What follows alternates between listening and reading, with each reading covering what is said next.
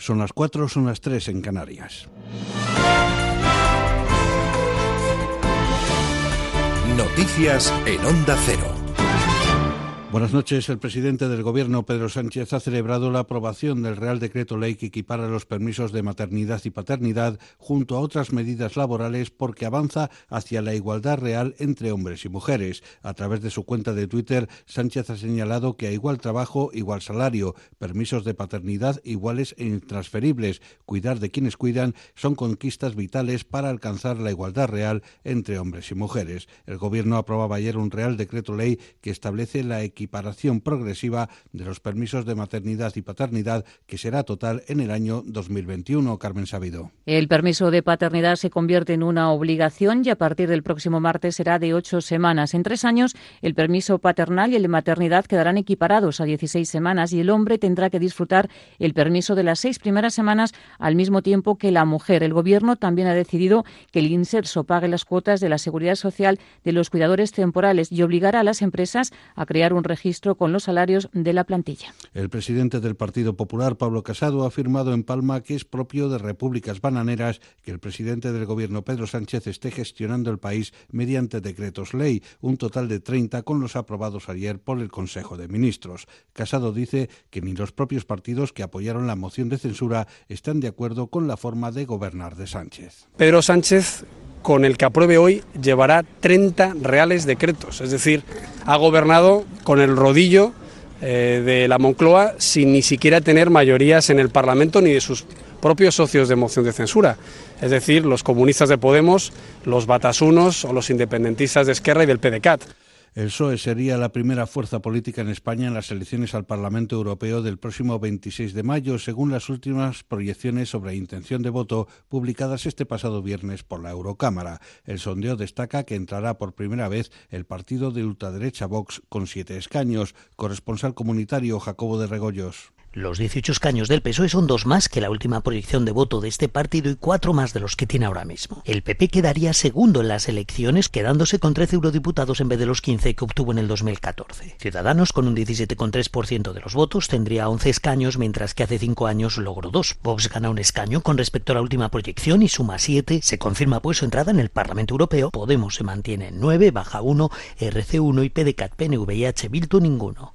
La vicepresidenta de Venezuela, Delcy Rodríguez, ha recabado el apoyo político, comercial y humanitario de Rusia para garantizar la supervivencia del régimen del presidente Nicolás Maduro, al tiempo que ha descartado la posibilidad de que prospere una intervención militar de Estados Unidos. Rodríguez se reunía ayer en Moscú con el ministro de Exteriores ruso, Sergei Lavrov, corresponsal de Onda Cero en la capital rusa, Xavi Colás. En la agenda de la reunión de la vicepresidenta venezolana con el ministro de Asuntos Exteriores ruso ha habido acusaciones a Washington, compromisos para coordinar coordinarse en ámbitos clave y también gestos. La vicepresidenta venezolana ha dicho que su país es víctima de una agresión multiforme dirigida desde Washington, que según ella tiene planes para formar grupos terroristas para desestabilizar a Venezuela. Caracas sigue rechazando la ayuda humanitaria de Washington porque cree que forma parte del guion de una invasión, pero sí comprará a Moscú medicinas y alimentos. Rodríguez también ha informado de un importante gesto para que Rusia y Europa sepan dónde están ahora los aliados de Venezuela, moviendo a Moscú la delegación europea de su petrolera nacional, que ya no tendrá sede en Lisboa. Lavrov, por su parte, ha declarado que su gobierno se opondrá a cualquier intento de intervención de Estados Unidos. Moscú protegerá a Caracas en ámbitos como el Consejo de Seguridad de la ONU, donde Rusia tiene poder de veto.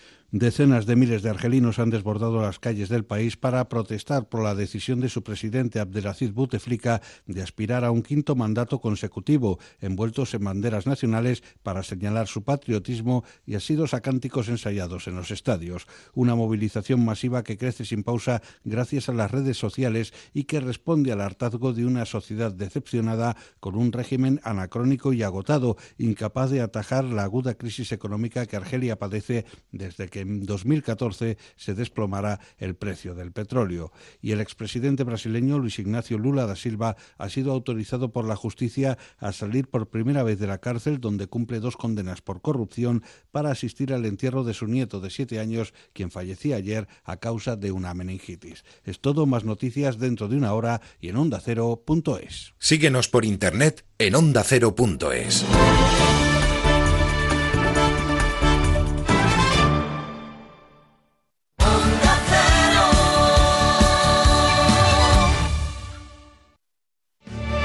Una semana más, los protagonistas de la actualidad han pasado por los micrófonos de Onda Cero. Protagonista política del día, Inés Arrimadas. Señora Arrimadas, buenos días. Hola, buenos días. Eurodiputado Esteban González Pons. Buenas noches, señor González Pons. Muy buenas noches. Usted ha estado con eh, Guaidó. Presidente del Barça, señor Bartomeu, buenas noches. Hola, buenas noches. Nos acompaña Estrella Morente. Estoy ahora mismo desbordada de emoción. Eso que acaba de leer me va a acompañar siempre. Estamos, como decíamos, en el faro de Más Palomas, que hoy hemos convertido en este estudio de radio. Hoy sí que me gustaría que ustedes vieran a través de nuestros ojos, que los ojos en la radio, ya lo saben, son las palabras. Te mereces esta radio. Onda Cero, tu radio.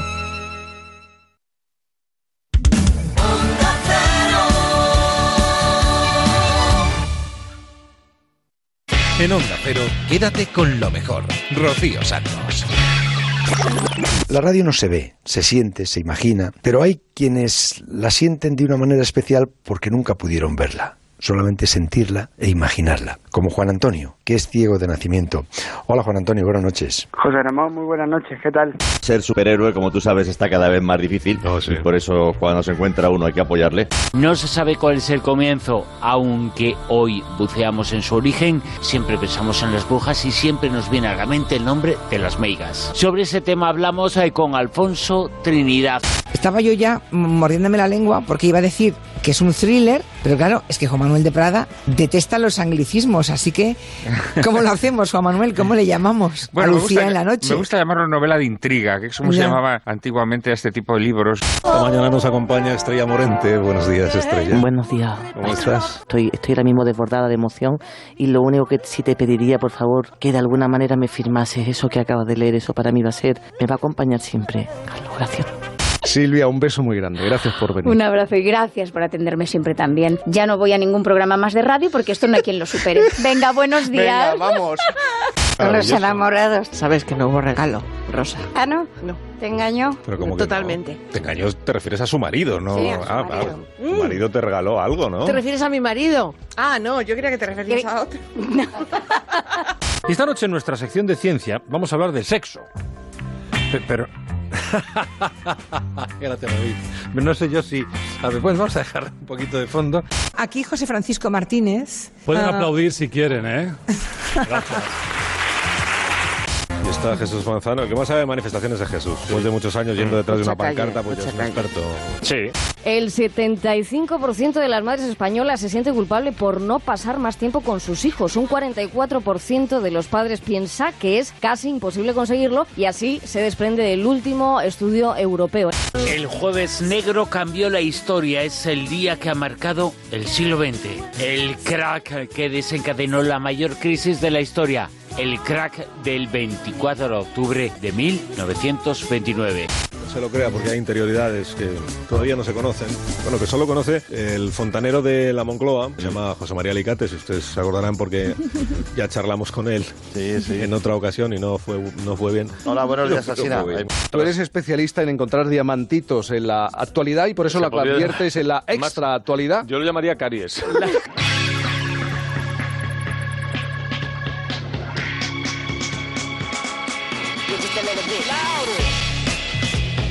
En Onda Cero, quédate con lo mejor. Rocío Santos.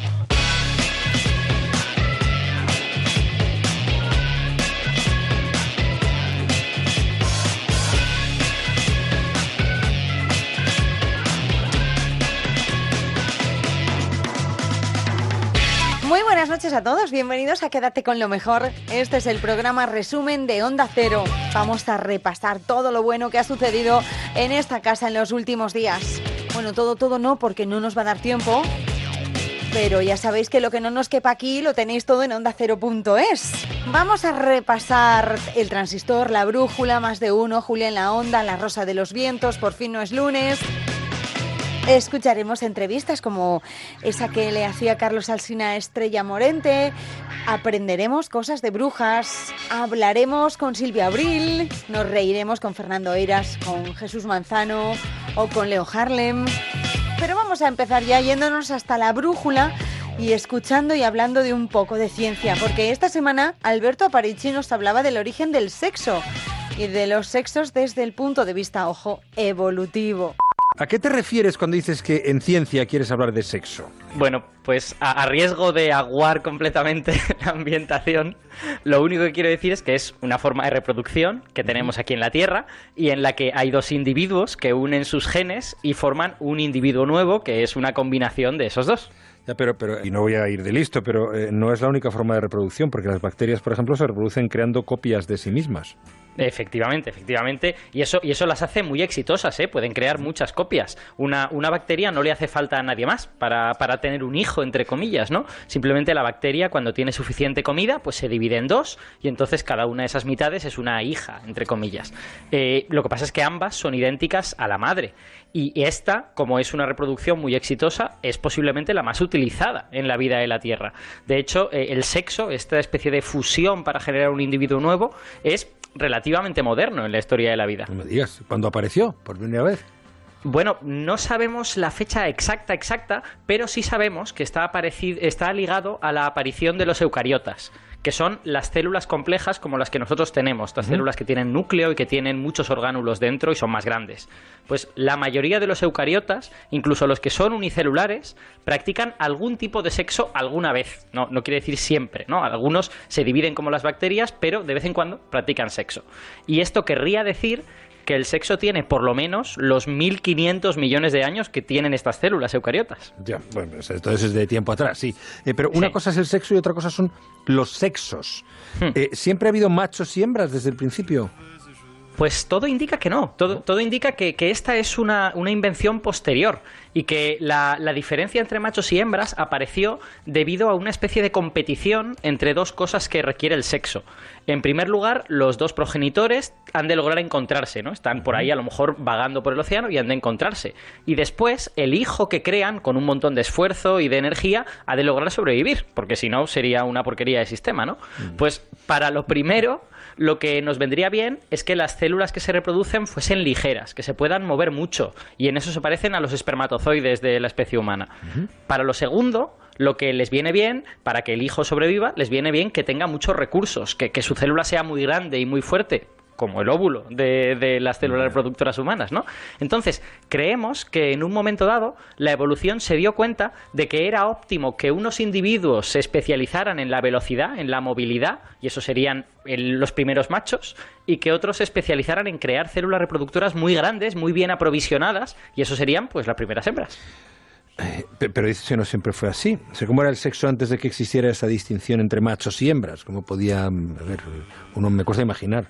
Pues lo bueno es que por fortuna eh, podemos imaginárnoslo porque todavía hoy hay algunos linajes que siguen sin tener sexo sin sexos, ¿vale? Sexo sin, sin machos y hembras, ¿no? Oh. Eh, el ejemplo más importante son los hongos, ¿vale? Los hongos, setas y tal, que aunque externamente mucha gente piensa que son plantas, porque se parecen a las plantas, en realidad están más emparentados con nosotros, con los animales. Son una especie de primos de los animales, ¿no? Pero lo que pasa es que tienen la particularidad, y esto los acerca a las plantas, de que la mayoría no se pueden mover.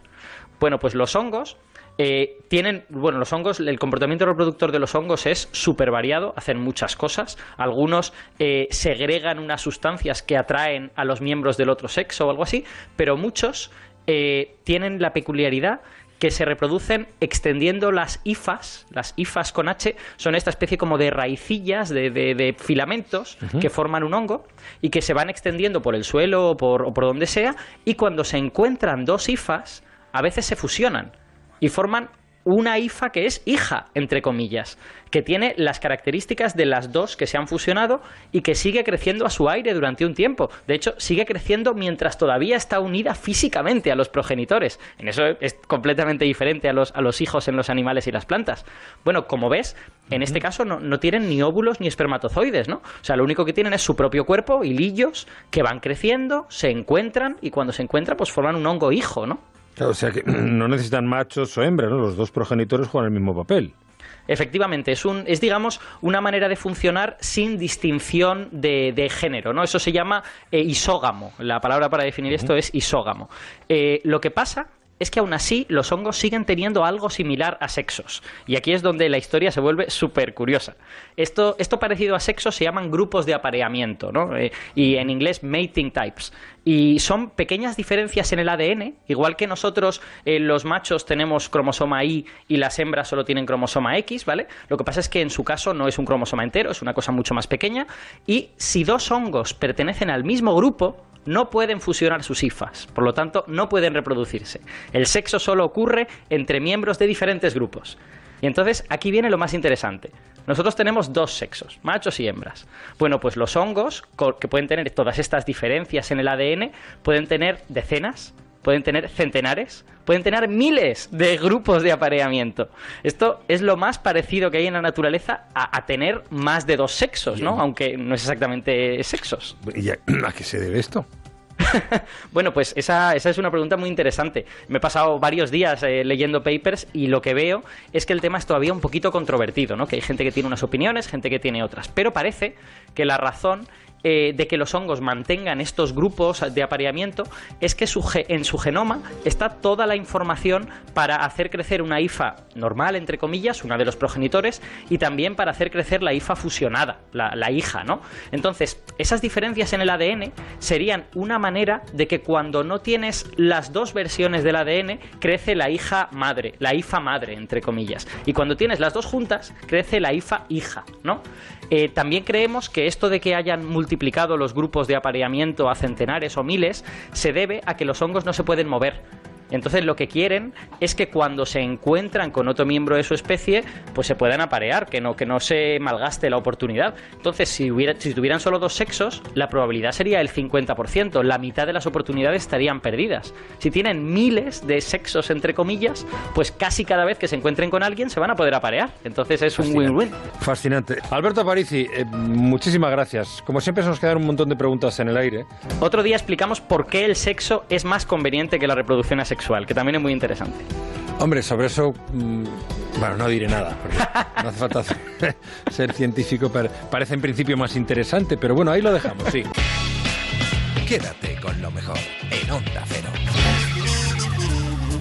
Sí, parece que no hace falta ser muy científico para saber por qué es más interesante una cosa que la otra, pero vamos a esperar a ver qué nos cuenta Alberto Aparici sobre ese asunto. Nos vamos a ir hasta el transistor, una entrevista que se nos había quedado ahí rezagada en el tintero con motivo del Día Mundial de la Radio. Hablamos con Juan Antonio Zamora, que es un oyente que tiene José Ramón de la Morena, a que la radio siempre le ha ayudado a imaginar. Él es ciego. ¿Qué es para ti la radio? Pues lo es todo, es el medio por el cual yo me siento informado y en contacto con el mundo que me rodea y el cual también me puede describir un paisaje, ponerme una canción y hacerme emocionar con mi pasión que es el deporte y el fútbol. Y eh, Juan Antonio, y desde esa desde esa oscuridad, eh, ¿te imaginas lo que es la luz? ¿Has percibido alguna vez algo? Claro que sí, siempre. Siempre que la radio está conmigo yo percibo ese calor y esa luz que tú mencionas. pero, en tus ojos, en tus ojos se percibes algo o solamente hay oscuridad? Ah, perdón, José Ramón, eh, luz, sí, luz, luz por, por el ojo derecho.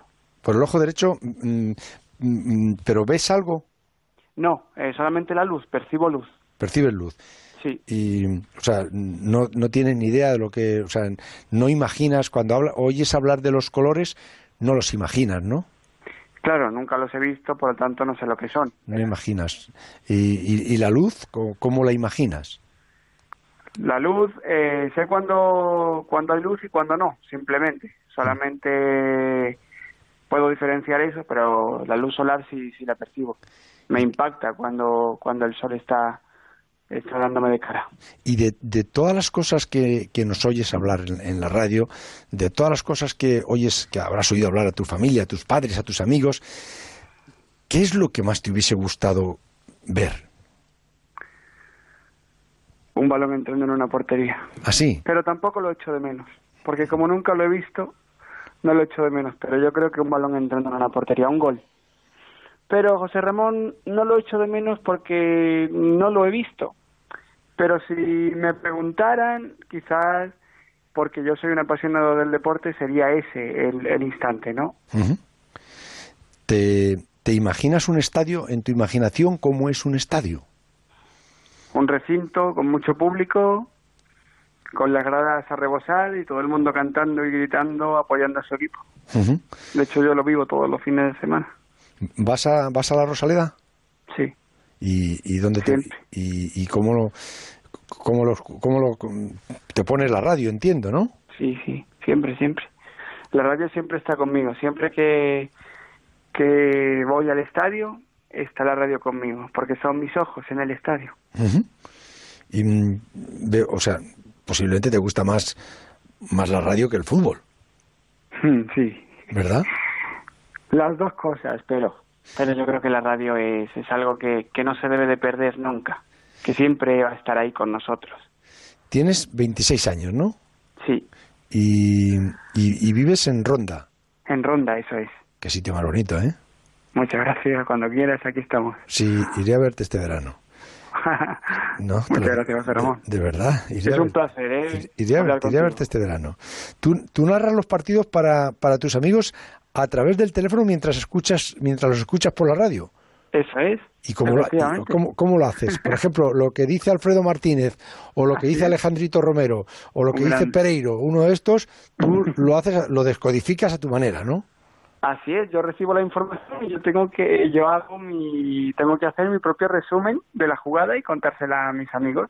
Además, si me permite, José Ramón, eh, quiero, bueno, eh, lanzar ese recuerdo a la afición del Málaga y en particular a Alejandrito Romero, porque él narró la época en la que estuvimos en la Champions y para mí es un grato recuerdo siempre escuchar esos goles, ese gol de Roque Santa Cruz a Loporto, lo habré escuchado 60 o 70 veces, no te exagero.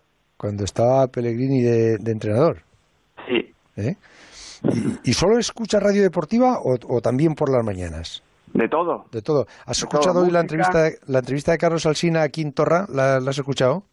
Sí, le, le he echado un vistacillo en el podcast porque he estado ocupado esta mañana y no, no he podido escucharla, pero genial, es un excelente comunicador. Es bueno, ¿verdad? Sí, Que, que sí. que, mm, ¿Y con, con quién vas a la Rosaleda? Me has dicho con tu padre. Sí, sí, voy con, con mi familia. A veces viene mi padre, a veces mi madre. Normalmente voy con mi madre, pero toda mi familia me apoya y la verdad que les tengo que agradecer muchísimo porque ellos siempre están ahí, siempre están dispuestos a llevarme, a hacerse los kilómetros para que yo pueda ir al fútbol y, y desde aquí pues pues darle un abrazo a mi familia y a mis padres y a mi hermano que sin ellos yo pues sería complicado que pudiera ir, no sería nada sin, sin su colaboración.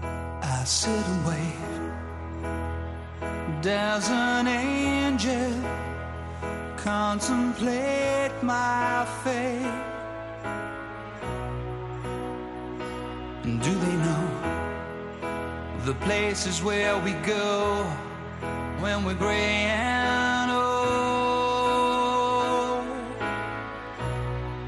Cause I have been told that salvation lets their wings unfold. So when I'm lying in my bed, thoughts running through my head, and I feel that love is dead, I'm loving angels instead. And through it, protection, a lot of love and affection, whether I'm right or wrong, and down the waterfall, wherever it may take me. I know that life won't break me when I come to call. She won't forsake me.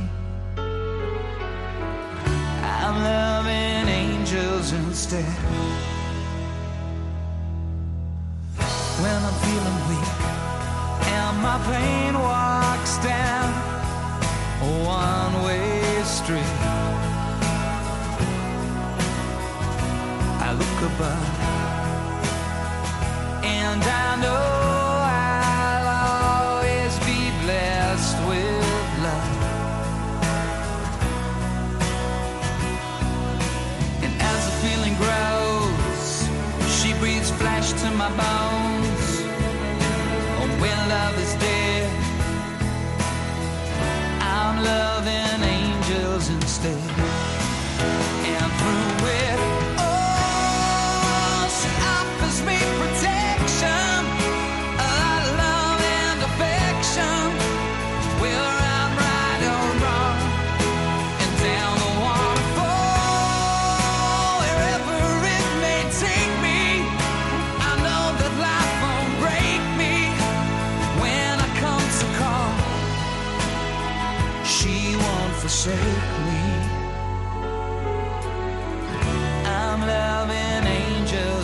angels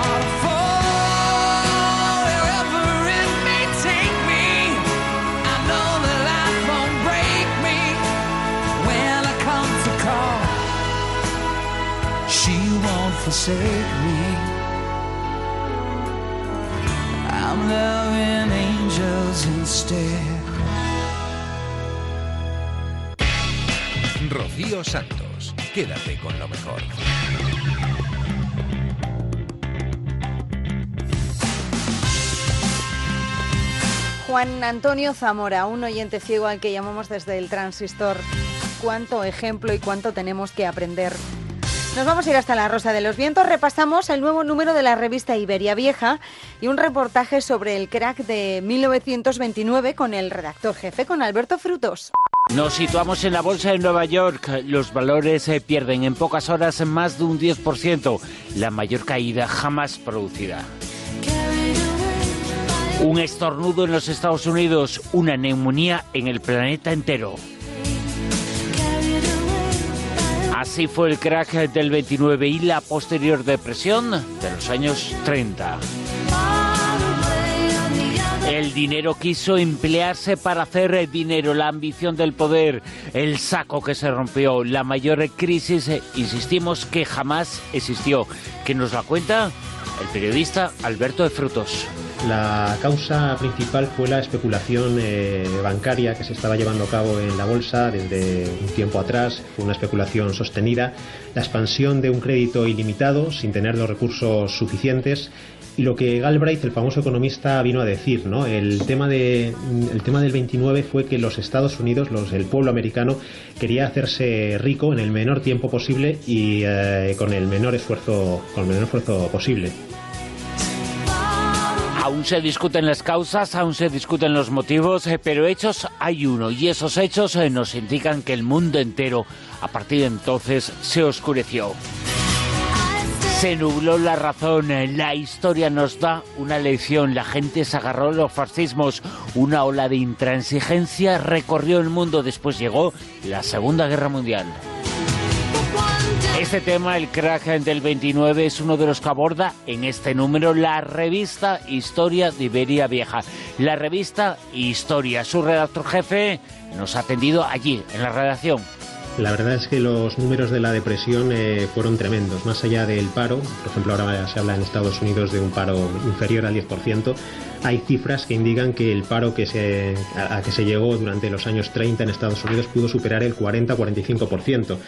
Eh, 26.000 negocios se echaron el cierre, entre una tasa de suicidios muy alta. La producción industrial, otra cifra interesante, disminuye el 54% y además hubo un factor ambiental que no se ha estudiado quizás suficientemente bien, que es el famoso Dust Bowl, una sequía en los estados interiores, en la zona de, de llanura de Estados Unidos, que llevó a la, a la ruina económica a muchísimos eh, agricultores, a muchos campesinos.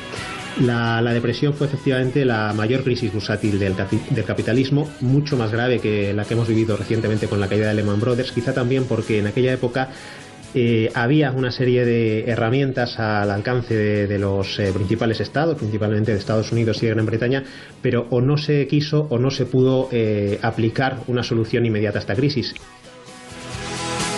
Un crack y una crisis, el crack del 29, la crisis de los años 30, que también llegó a España, en donde se produjeron caídas del Producto Interior Bruto de hasta el 30%. Alberto de Frutos, redactor jefe.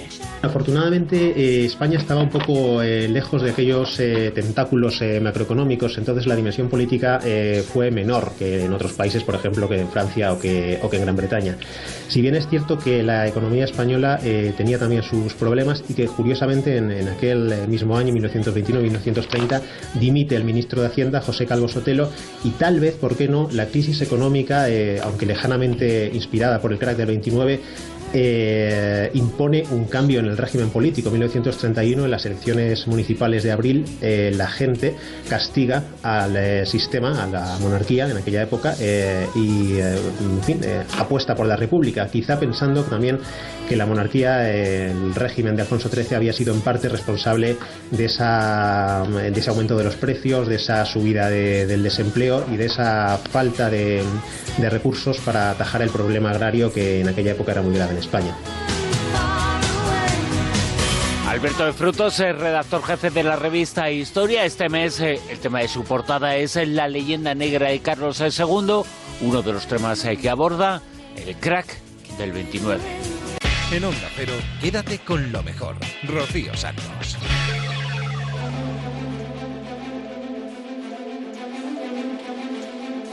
Desde los tiempos más remotos ha existido la brujería, los chamanes de Siberia, las brujas, los brujos de los Pirineos, aún no se conoce cuál es el comienzo. Buceamos sobre sus orígenes y buceamos en la historia de las megas gallegas. Hablamos del tema con Alfonso Trinidad, que es investigador. Todo esto de la brujería tiene que ver con el poder de la mente, tiene que ver con una serie de cosas que no se pueden tocar, que no se pueden medir y que tú ya has estudiando muchísimo tiempo. Sí, claro, al final estamos hablando siempre de ese margen, de, ese, de esa parte de la realidad que no podemos percibir. Aquí hay muchas cosas, ¿no? Porque cuando hablamos de la caza de brujas o la cacería de brujas, hablamos también de esa persecución hacia la mujer, de la persecución hacia un tipo de, de personajes y un tipo de personas que obviamente nada tenían que ver con esos pactos con el maligno, eran otras historias, pero sí que es verdad que existe esa otra parte de personas que intentaban o que intentan incluso hoy en día pues tener eh, acceso a un poder por encima de lo que nuestros cinco sentidos eh, rigen, ¿no? Y a veces no es el poder, simplemente esos rituales hacen que las personas pues tengan esas supuestas capacidades para obtener, como te decía, rédito en esta vida, ¿no? Porque al fin y al cabo mm, estamos hablando de eso, no estamos hablando de otra cosa, el hacer un pacto para yo tener más poder en esta vida independientemente de lo que me pase en otra. Es la diferencia entre el pacto con el Dios bueno y el pacto con el Dios malo. El que reza en la iglesia y es bueno, se sacrificará en esta vida, pero obtendrá la lujuria y lo, las, las, fantásticas recompensas en otra vida. El que pacta con el maligno eh, da por hecho que en esa otra vida igual ni existe y prefiere beneficiarse en este momento, ¿no? O sea que estamos hablando eh, de, de, conceptos muy muy clásicos, muy básicos y que se siguen dando hoy en día. Escribía en uno de sus libros un maestro del periodismo, un maestro de la crónica de guerra, como es Kapuscinski, escribía y decía algo como que eh, parecido a que las eh, guerras comienzan mucho antes de que se disparen las primeras eh, balas, comienzan cuando el significado de las palabras se altera y forma parte de la conciencia. La expresión caza de brujas ya forma parte del inconsciente colectivo. Ese tenía y tuvo a lo largo de la historia un significado concreto. Eh, no se cazaban brujas, se cazaban otras ideas, eh, pero ese término, la caza de brujas, eh, que lo popularizó la Inquisición, es un término que lingüísticamente es muy poderoso. Sí, sí, sí, sí. De hecho, quizás eh, nosotros eh, lo conocemos mucho más por lo que sucedía en los Estados Unidos a mitad del siglo XX, ¿no? Esa caza de brujas eh, política, por decirlo de alguna manera, en contra del comunismo, que, que no era tal, obviamente, y, y, muchos conocemos a nivel político, y, y se ha instaurado o se instauró en su día como eso, ¿no? Como simplemente una persecución. De hecho, el libro, en principio, la idea era que el título fuera Cazadores de Brujas, porque pretendía más un, un análisis de la biografía de, esos personajes, ¿no? Que fueron eh, los que perseguían y los que eh, de alguna manera acusaban y traían a las brujas, a los, a los jueces y a, las a la Inquisición, pero al final entendí que era bueno hacer un repaso histórico y al final pues decidí eh, decidimos un poquito pues que el título fuera más genérico con ese caza de brujas que al final lo que hace es eh, hacer más genérica la idea, ¿no? No era solo una persecución contra las brujas, sino que era una persecución, y que la sigue siendo hoy, contra todo aquello que no se entiende, que no se comprende y que da miedo y que precisamente lo que hace es eh, preocupar de alguna manera a quien tiene el poder. Todo lo que se sale de lo establecido y de las normas preocupa. Y si yo quiero seguir teniendo el poder, tengo que cargarme a aquellos que se están eh, saliendo del sentido común y de lo que en cada momento pues rige ya sea la religión, sea la política o sea el poder económico. Así es, hablas, porque además... hablas mucho en el libro de la Inquisición eh, que has mencionado. La Inquisición, eh, la caza de brujas es anterior a la Inquisición. Sí, es ante- Porque tú lo citas mucho, ¿no? Sí, sí, sí. Y de hecho, de hecho, eh, planteo y explico un poquito todo el tema de la Inquisición porque creo que es importante, a pesar de que hay mucha gente que lo sabe, que la Inquisición del Santo Oficio en España no fue lo más eh, la, la institución más importante que persiguió a las brujas. De hecho, los tribunales populares eh, fueron mm, las condenas fueron infinitamente superiores a lo que hizo la Inquisición. De hecho, hay muchos inquisidores, como Francisco Vaca, por ejemplo, en España, que se dedicaron a defender en, en mucha medida algunos de esos juicios porque entendían que lo que se estaba haciendo no era del todo correcto, ¿no? Entonces, habría mucho que hablar al respecto, ¿no? La Inquisición, obviamente, no, no es santo de devoción de nadie, valga, valga la acepción, pero eh, sí que es verdad que hubo determinados personajes dentro de la Inquisición en diferentes momentos históricos que velaron y lucharon por tratar de hacer entendible aquello. No olvidemos una cosa que para mí es muy importante, y es que estamos hablando de la concepción del bien y el mal en diferentes épocas de la historia. Lo que se entendía por el bien en aquella época, eh, obviamente hoy nos parece una aberración, pero no es que la gente en aquel momento todos estuvieran eh, fueran malvados, malévolos, iban a por las brujas porque querían asesinarlas y sabían que no, es que realmente había muchos que pensaban que lo que estaban haciendo era lo correcto, era lo bueno, era lo que el Dios de aquel entonces nos pedía que hiciéramos para romper con, con los lazos del maligno. Y eso hay que tenerlo muy presente, porque eh, el bien, el mal, todos ese tipo de conceptos son tan relativos que la historia del ser humano no se entendería precisamente sin, sin esa comprensión de las cosas, ¿no?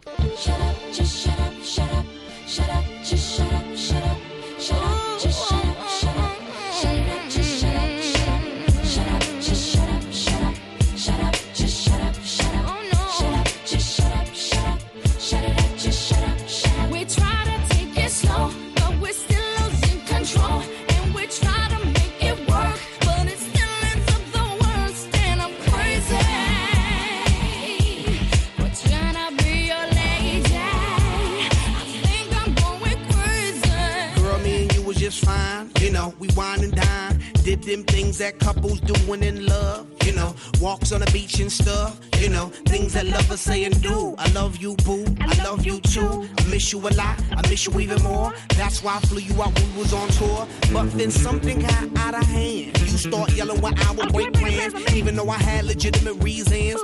You know I have to make them dividends.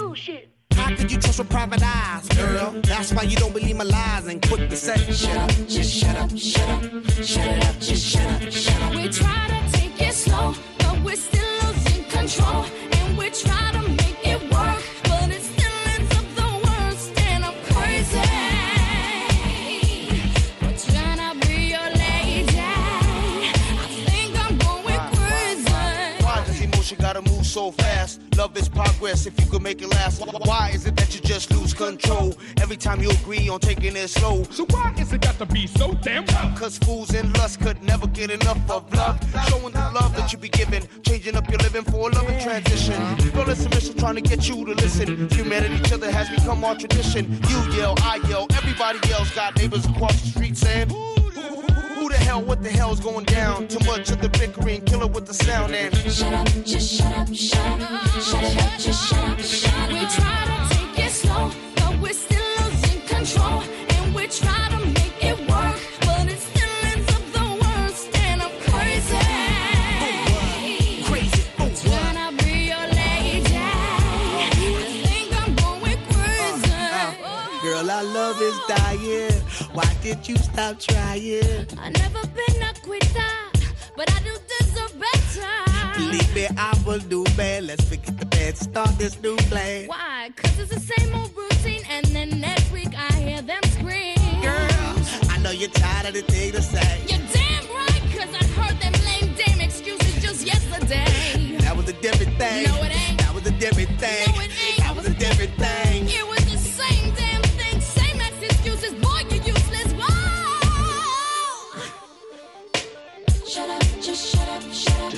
Shut up, just shut up. Shut up,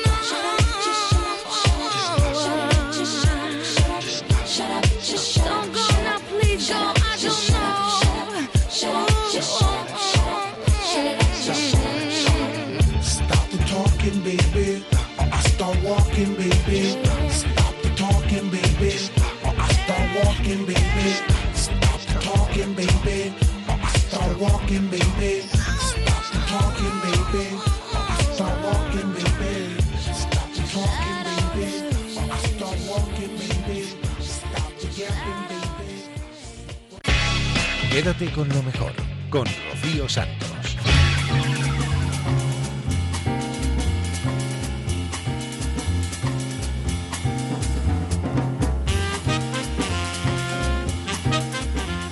De la Rosa de los Vientos damos el salto a Por fin no es lunes. El 75% de las madres, según un estudio, considera que no está cuidando bien o que no está prestando demasiada atención a sus hijos.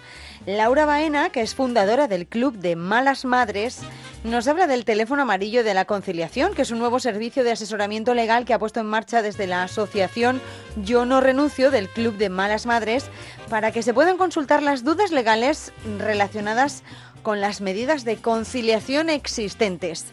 Laura Baena es fundadora del Club de Malas Madres y presidenta de esta asociación. Laura, buenos días. Buenos días, ¿qué tal? Buenos días. Es que sigue siendo muy significativo que el 75, este es un ejemplo ¿eh? de los muchos que podríamos poner, que el 75% de las madres españolas se siente culpable por no pasar más tiempo con sus hijos es muy significativo. Así es, y yo creo que casi el 100%, ese 75 seguro que está bajo, porque realmente la culpa, por ejemplo, fue lo que me llevó a crear el Club de Malas Madres, ¿no? El sentirte culpable por no estar con tus hijos y sentirte culpable por no ser la profesional que eras antes de ser madre, ¿no? Yo te doy otro dato importante de nuestra asociación, que es 6 de cada 10 mujeres renuncia a su carrera profesional al ser madres. Eso es una realidad que vivimos hoy en día en un país en el que parece que ser madre profesional es imposible. Por esa y otras razones eh, estáis en diferentes iniciativas, impulsáis diferentes iniciativas y una de ellas ha sido la creación de este teléfono amarillo. Eh, Sí. Básicamente pretendéis resolver dudas, dudas sobre el día a día, en lo laboral y en lo familiar. Así es, ¿no, Jaime? Al final lo que ocurre es que como la conciliación no existe, realmente en España medidas de conciliación como tal existentes son la reducción de jornada, la excedencia, y eso para nosotras lo vemos como una renuncia, porque en la mayoría de los casos no se hace de manera voluntaria, sino que se obliga o se empuja a tomar esa decisión a la mujer madre. Y lo que nos ocurre es que a- al año nos llegan más de 1.500 consultas legales y laborales sobre las pocas medidas de conciliación existentes, ¿no? Entonces hay- muchas dudas, hay una desinformación enorme y lo que pretendemos es que por, por lo menos las madres no tengan que renunciar por esa falta de información, ¿no? Y poner en su mano ese teléfono que además pues, tiene una parte también de consultas frecuentes, puedes dejar tu consulta a través del foro de la web o mandar un correo electrónico, eh, ayudarlas, acompañarlas, asesorarlas en un momento realmente que se vive de crisis, de culpa, como tú decías, cuando llega la maternidad y sientes que tienes que renunciar a todo aquello por lo que has luchado. Eh, ¿Cuáles son las dudas habituales o sobre qué cuestiones? La verdad que las dudas habituales eh, giran en torno a esto que hemos hablado, ¿no? reducción de jornada. Hay muchas dudas acerca de si puedes cogerte una reducción de jornada con tu pareja, que sí que puedes. Cu- ¿Qué horario tienes que coger de la reducción de jornada? Si puedes comer durante la reducción de jornada. Luego también similares en cuanto a la excedencia, en cuanto al permiso de lactancia, que también surgen muchas dudas. Y luego también hemos dejado otro apartado de otras dudas frecuentes en las que suele haber de distintos temas, ¿no? Es que estaba viendo algunas de las cuestiones que os plantean. ¿Cuándo y cómo se puede pedir la excedencia? Y establecéis una respuesta. Estoy viendo una vez que haya nacido el hijo o la hija puede solicitar en cualquier momento siempre que él o la menor tenga menos de tres años y con un preaviso de 15 días. Sin embargo, siempre es mejor que mires si el convenio colectivo de tu empresa dice algo al respecto. Es recomendable pedirlo por escrito con los datos del menor en dicha solicitud. Son respuestas siempre cortas, ¿no? Sí. Y muy claras, es lo que pretendéis. Sí, en esta parte de, las consultas frecuentes sí, porque tenemos que ser como muy directos y muy claros. Y aquí nuestro experto David Rodríguez, que es experto laboral y abogado, eh, ha sido como muy conciso para que realmente no haya dudas, ¿no? Sí que está luego el teléfono amarillo que lo recibe y responde nuestra experta Emi eh, desde Sevilla, pues que ella sí que realmente creemos que el teléfono va a ser un poco más de llamadas un poco más largas, ¿no? Porque al final, además de esa consulta legal, eh, las madres también solicitan un poco de asesoramiento, ¿no? De al final de, de, de tu opinión como experta Mm. a la hora de una situación complicada dentro de tu trabajo, de tu momento vital, ¿no?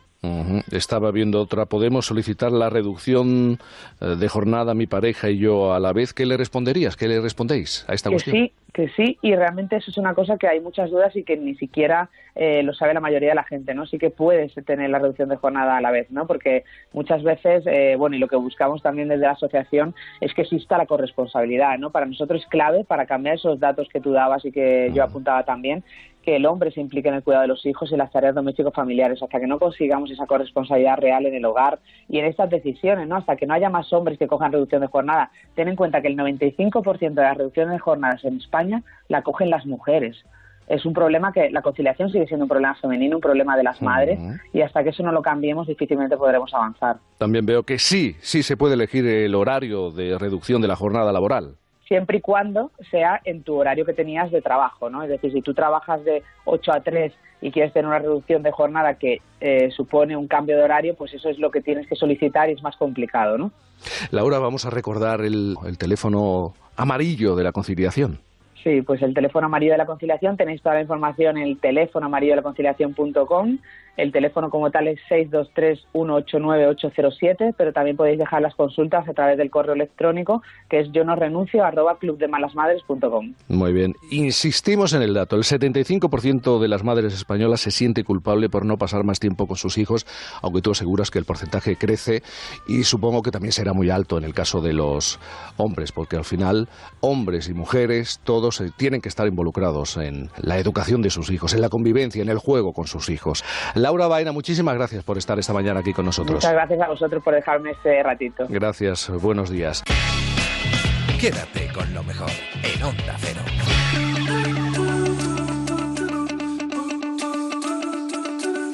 Ella derrocha simpatía y energía por los cuatro costados. Ha hecho teatro, ha hecho cine, ha cantado.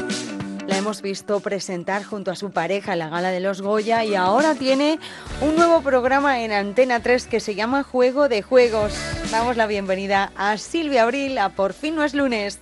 ¿Te he preguntado cómo estás? Eh, Pues creo que no. Creo que no. Yo creo que estoy mejor que tú en Es- cuanto es- a sí, digestión. sí, el que si aparato llego, digestivo. Si llego a saber, que ya sabes lo que me interesa a mí el aparato digestivo. Eh, Totalmente, No sé si te también vamos a hablar. Sí, pero- sí, sí, también podemos hablar si quieres. Pero ¿eh? que si le llego a saber, te traigo kuzú. Kuzú, que es una raíz Pues maravillosa. Me vas a alegrar el domingo.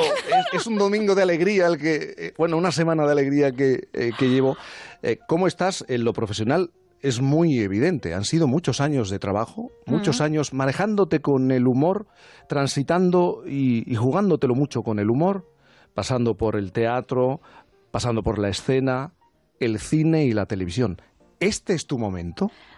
Pues este es uno de mis momentos más especiales, porque yo he tenido momentos vitales muy bonitos, pero este profesionalmente es uno de los más bellos y más bonitos que estoy viviendo.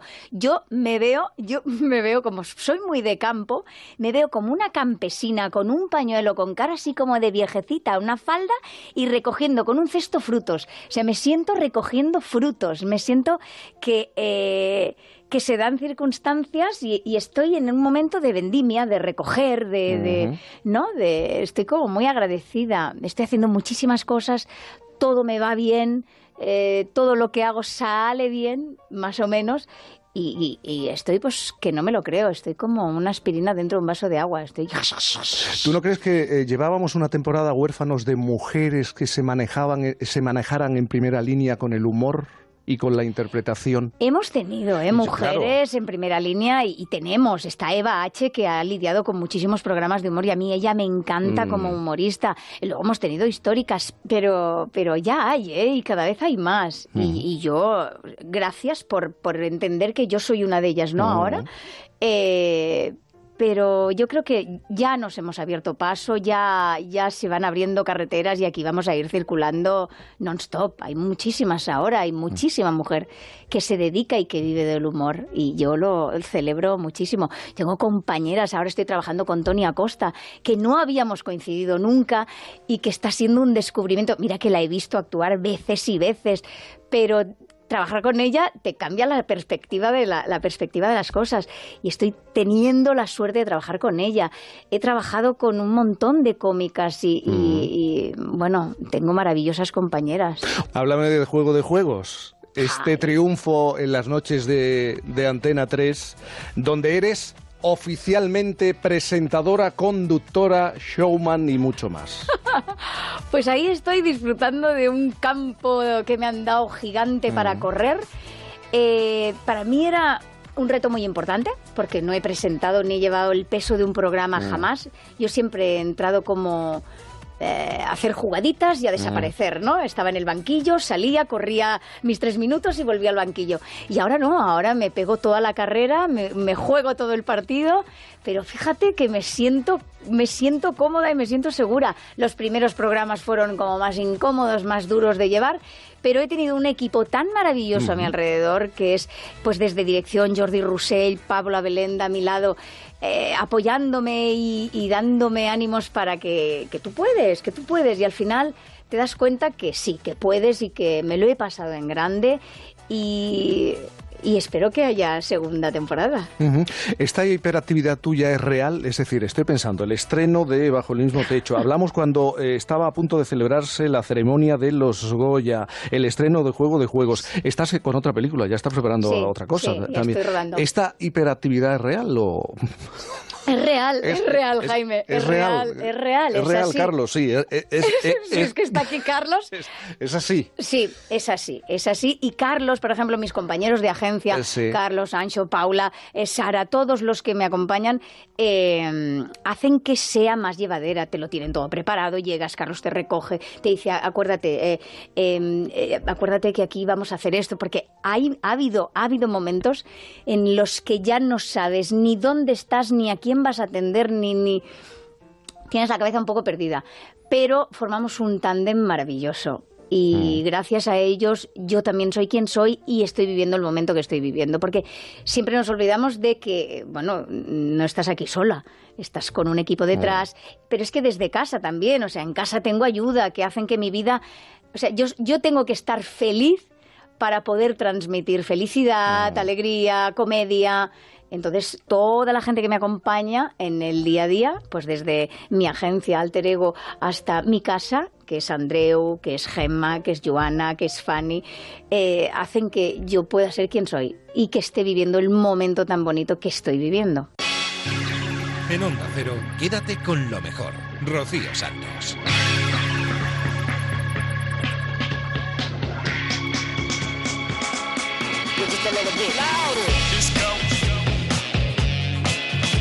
Es maravillosa y se merece todos los éxitos del mundo. Silvia Abril en Por fin no es lunes. Vamos a despedir esta primera hora de programa con Fernando Iras, que el fin de semana pasado le dedicaba su sección a los Oscar de Hollywood. Vamos ya con la primera de las noticias dedicadas a la entrega de los Oscar como el realizador. Marca.com. Estas son las ocho películas que aspiran a alzarse con el Oscar a la mejor película. Marca informando de los Oscar. Una cosa, se está hablando poco del intrusismo de los diarios deportivos en otro tipo de informaciones como el corazón o el cine. Ahí lo dejo, ¿vale? Bueno, pues nada, que la, entre las ocho películas favoritas se encuentran Rómala, eh, la favorita, y The Green Book. Pero mi pregunta es, ¿cómo titularán a estas películas en China? ¡Pum! Vaya quiebro que os he dado. Tienes ¿Eh? respuesta, que sí. Hombre, claro, os lo digo porque he descubierto que si aquí tenemos mucho cachondeo con la traducción de algunos títulos ingleses al castellano, lo de China es de locura. Por ejemplo, la película Living Las Esto que vas a contar es verdad. Es Es la traducción que se hace en China. Esa es la traducción de los Vale. títulos ingleses al chino, ¿vale? Eh, Living Las Vegas, la, Living la Las conocéis, Vegas, sí. ¿vale? Pues. Living Las Vegas con Nicolas Cage en China recibió el título de Estoy borracho y tú eres una prostituta. Explícito. ¿Me lo estás Muy- diciendo en serio? sí, muy romántico, pero no acaba ahí. Que dicho esto, así, dicho así, podría parecer un biopic de Berlusconi, ¿vale? Pero vamos con otra. ¿Os suena George de la jungla? La película, vale. Sí, bueno, sí. pues la película nada. protagonizada, no, no me extraña. La película protagonizada por Brendan Fraser, George de la jungla, eh, en China se tituló El gran hombre mono idiota se va dando en los genitales con los árboles. que, que escucha, que es- eh, tiene un título más atractivo, que así a lo mejor habría ido yo a verla, ¿vale? De hecho, me encantaría que hubiera ganado un premio, ¿no? El Oscar a la mejor película es para El gran mono idiota se va dando en los genitales con los árboles y plas, plas, plas. Lo que no sé si me apetecería ver es aquella comedia romántica de Jack Nicholson, en la que él hace de un escritor con un trastorno obsesivo Ay, me compulsivo. encanta esa película. Que se titula Mejor Imposible, ¿no? Bueno, pues Mejor Imposible, esta comedia romántica, en China se tituló Señor Caca de Gato. Sí. Yo entiendo que caca de gato a lo mejor tiene un sentido en China que no tiene aquí. Sí, Pero aquí a, lo textual, ¿no? Sí, pero aquí caca- a lo romántico no, desde luego. Aquí caca de gato significa caca de gato. Caca ¿no? sí. De todos modos, lo que te- en China no les debe gustar mucho las comedias románticas.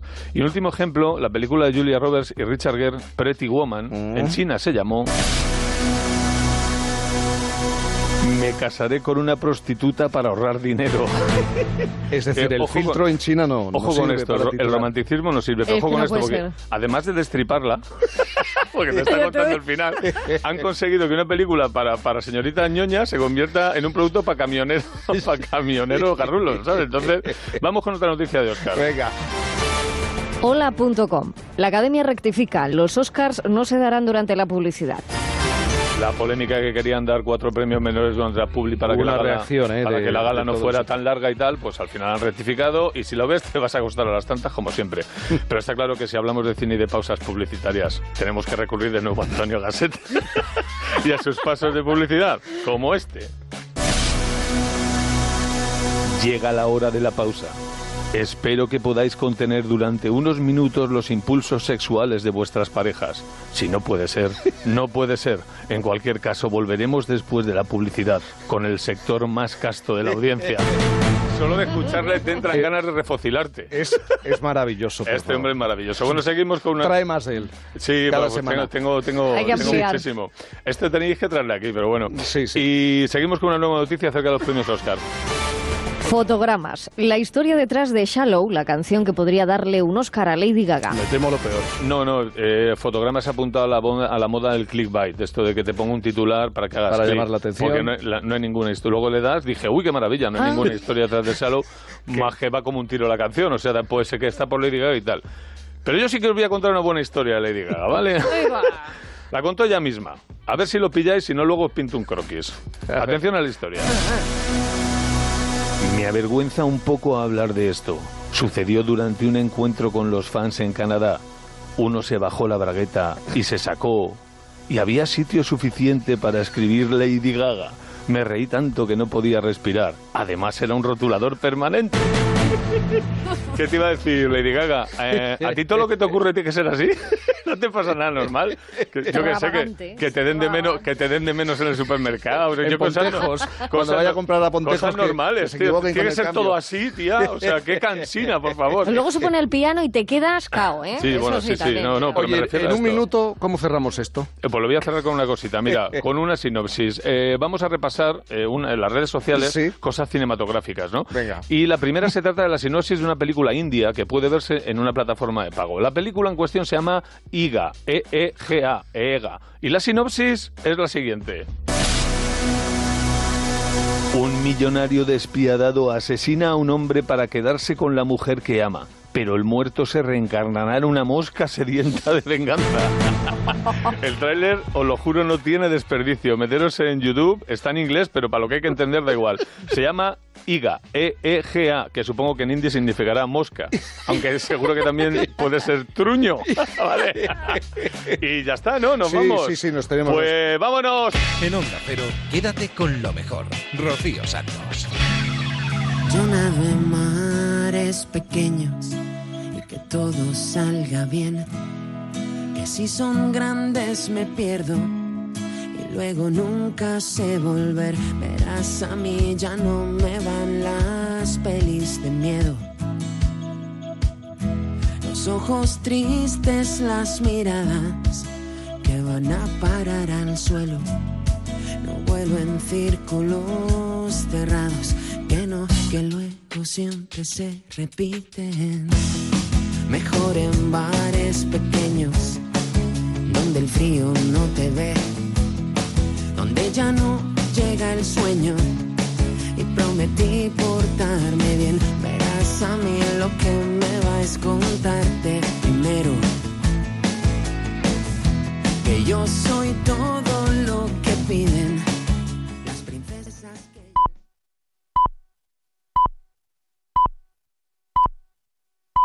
Son las 5, son las 4 en Canarias. Noticias en Onda Cero. Buenas noches. La ministra de Hacienda, María Jesús Montero, ha asegurado que el PSOE quiere ganar las elecciones generales del próximo 28 de abril para continuar con la política transformadora del gobierno de Pedro Sánchez, mientras que la derecha solo quiere el poder.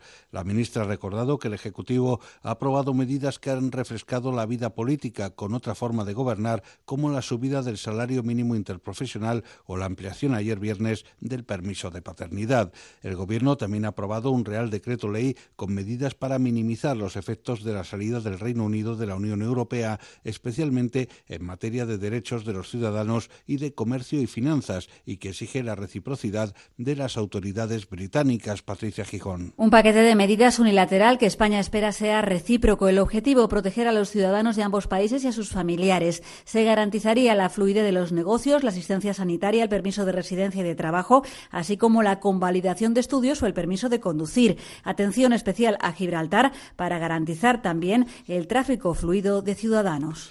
El Partido Ciudadanos ha exigido explicaciones al líder del Partido Popular, Pablo Casado, por la intermediación del Lendakari Íñigo Urcullo entre el Gobierno y la Generalitat los días previos a la declaración de independencia en Cataluña. El diputado de la formación naranja, Tony Roldán, ha recordado, que Casado era miembro de la ejecutiva del PP en aquella época y por ello le pide explicaciones sobre si cree que España necesita Urcullo para hablar con Puigdemont. Lo que pedimos y exigimos son aclaraciones del señor Casado si considera que es buena idea que el señor Urcullu ejerza de mediador entre eh, Puigdemont y el gobierno de España.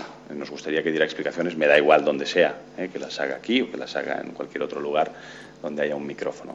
La vicepresidenta de Venezuela, Delcy Rodríguez, ha indicado en Moscú que su país es víctima de una agresión multiforme dirigida desde Estados Unidos y ha agradecido a Rusia el apoyo que brinda al pueblo y al gobierno venezolanos. Tras reunirse en Moscú con el ministro de Asuntos Exteriores de Rusia, Sergei Lavrov, Rodríguez ha criticado la ineptitud, ha dicho, de la oposición venezolana. Un diputado de la misma organización del señor Guaidó casi muere con unas prostitutas, fue envenenado por unas prostitutas. Mientras ellos buscan que otros le hagan el trabajo, ellos están, bueno, en otro tipo de actividades. En este caso, su asistente murió envenenado y él terminó hospitalizado. Mientras pagaron a delincuentes, grupos y bandas de delincuentes de Venezuela para que fueran a hacer violencia contra el país desde territorio colombiano, ellos estaban de juerga y de fiesta. Entre tanto, el jefe del Parlamento de Venezuela, Juan Guaidó, ha señalado en Buenos Aires que el 80% de las Fuerzas Armadas de su país están a favor de un cambio, pero ha acusado a Cuba de aterrorizar a los militares para que no le muestren su apoyo. Guaidó, que ya es reconocido como presidente interino de Venezuela por unos 50 gobiernos, llegaba a Argentina procedente de Asunción y antes de desplazarse hoy a Ecuador y el domingo a Perú. Si hay alguna injerencia en Venezuela o interferencia o intervención es Cuba sobre Venezuela, donde manejan parte del aparato de inteligencia y contrainteligencia, sobre todo dedicado a aterrorizar principalmente a los militares, para que no se pronuncien abiertamente. Yo hoy me atrevo a decir, sin temor a equivocarme, que el 80% de las Fuerzas Armadas están a favor de un cambio. Escúchese bien, 80%. Ahora, 160 militares oficiales de alto rango, jefes de batallones, blindados incluso, están presos desde el 2018. Primeros de su promoción, con mucha ascendencia eh, en la tropa. Algunos están presos sencillamente porque comandaban tropa, que tenía potencial de. A no están ni siquiera en contra. Las autoridades de Somalia han dado este viernes por finalizado el asalto de Al-Shabaab contra un hotel de la capital, Mogadiscio, que se iniciaba el jueves con un atentado con coche bomba frente al edificio y que se ha saldado con al menos 29 muertos. Las autoridades han confirmado el final de las operaciones y la muerte de todos los atacantes. Los terroristas habían retenido a varios civiles como rehenes durante su ataque. Mi instinto me dijo que como la explosión fue tan fuerte, pues Dios, esto debe ser una bomba. Me levanté, busqué mis llaves.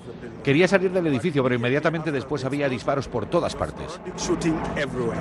Y las negociaciones entre el gobierno del presidente de Nicaragua, Daniel Ortega, y la opositora Alianza Cívica por la Justicia y la Democracia concluyeron ayer viernes con su tercera sesión con avances únicamente de forma y no de fondo y en, en medio de un total hermetismo. Más noticias dentro de una hora y en ondacero.es. Síguenos por internet en ondacero.es.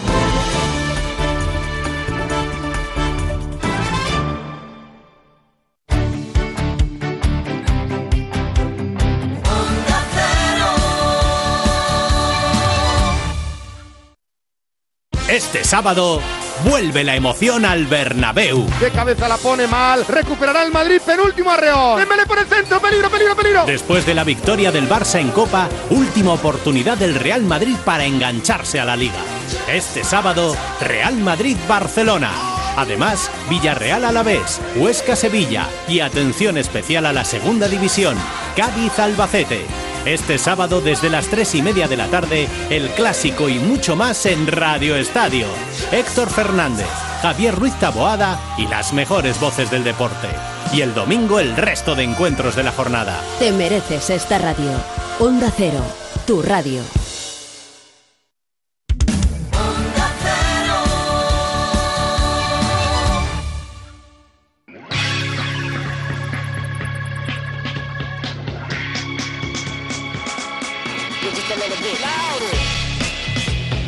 En Onda Cero, quédate con lo mejor. Rocío Santos.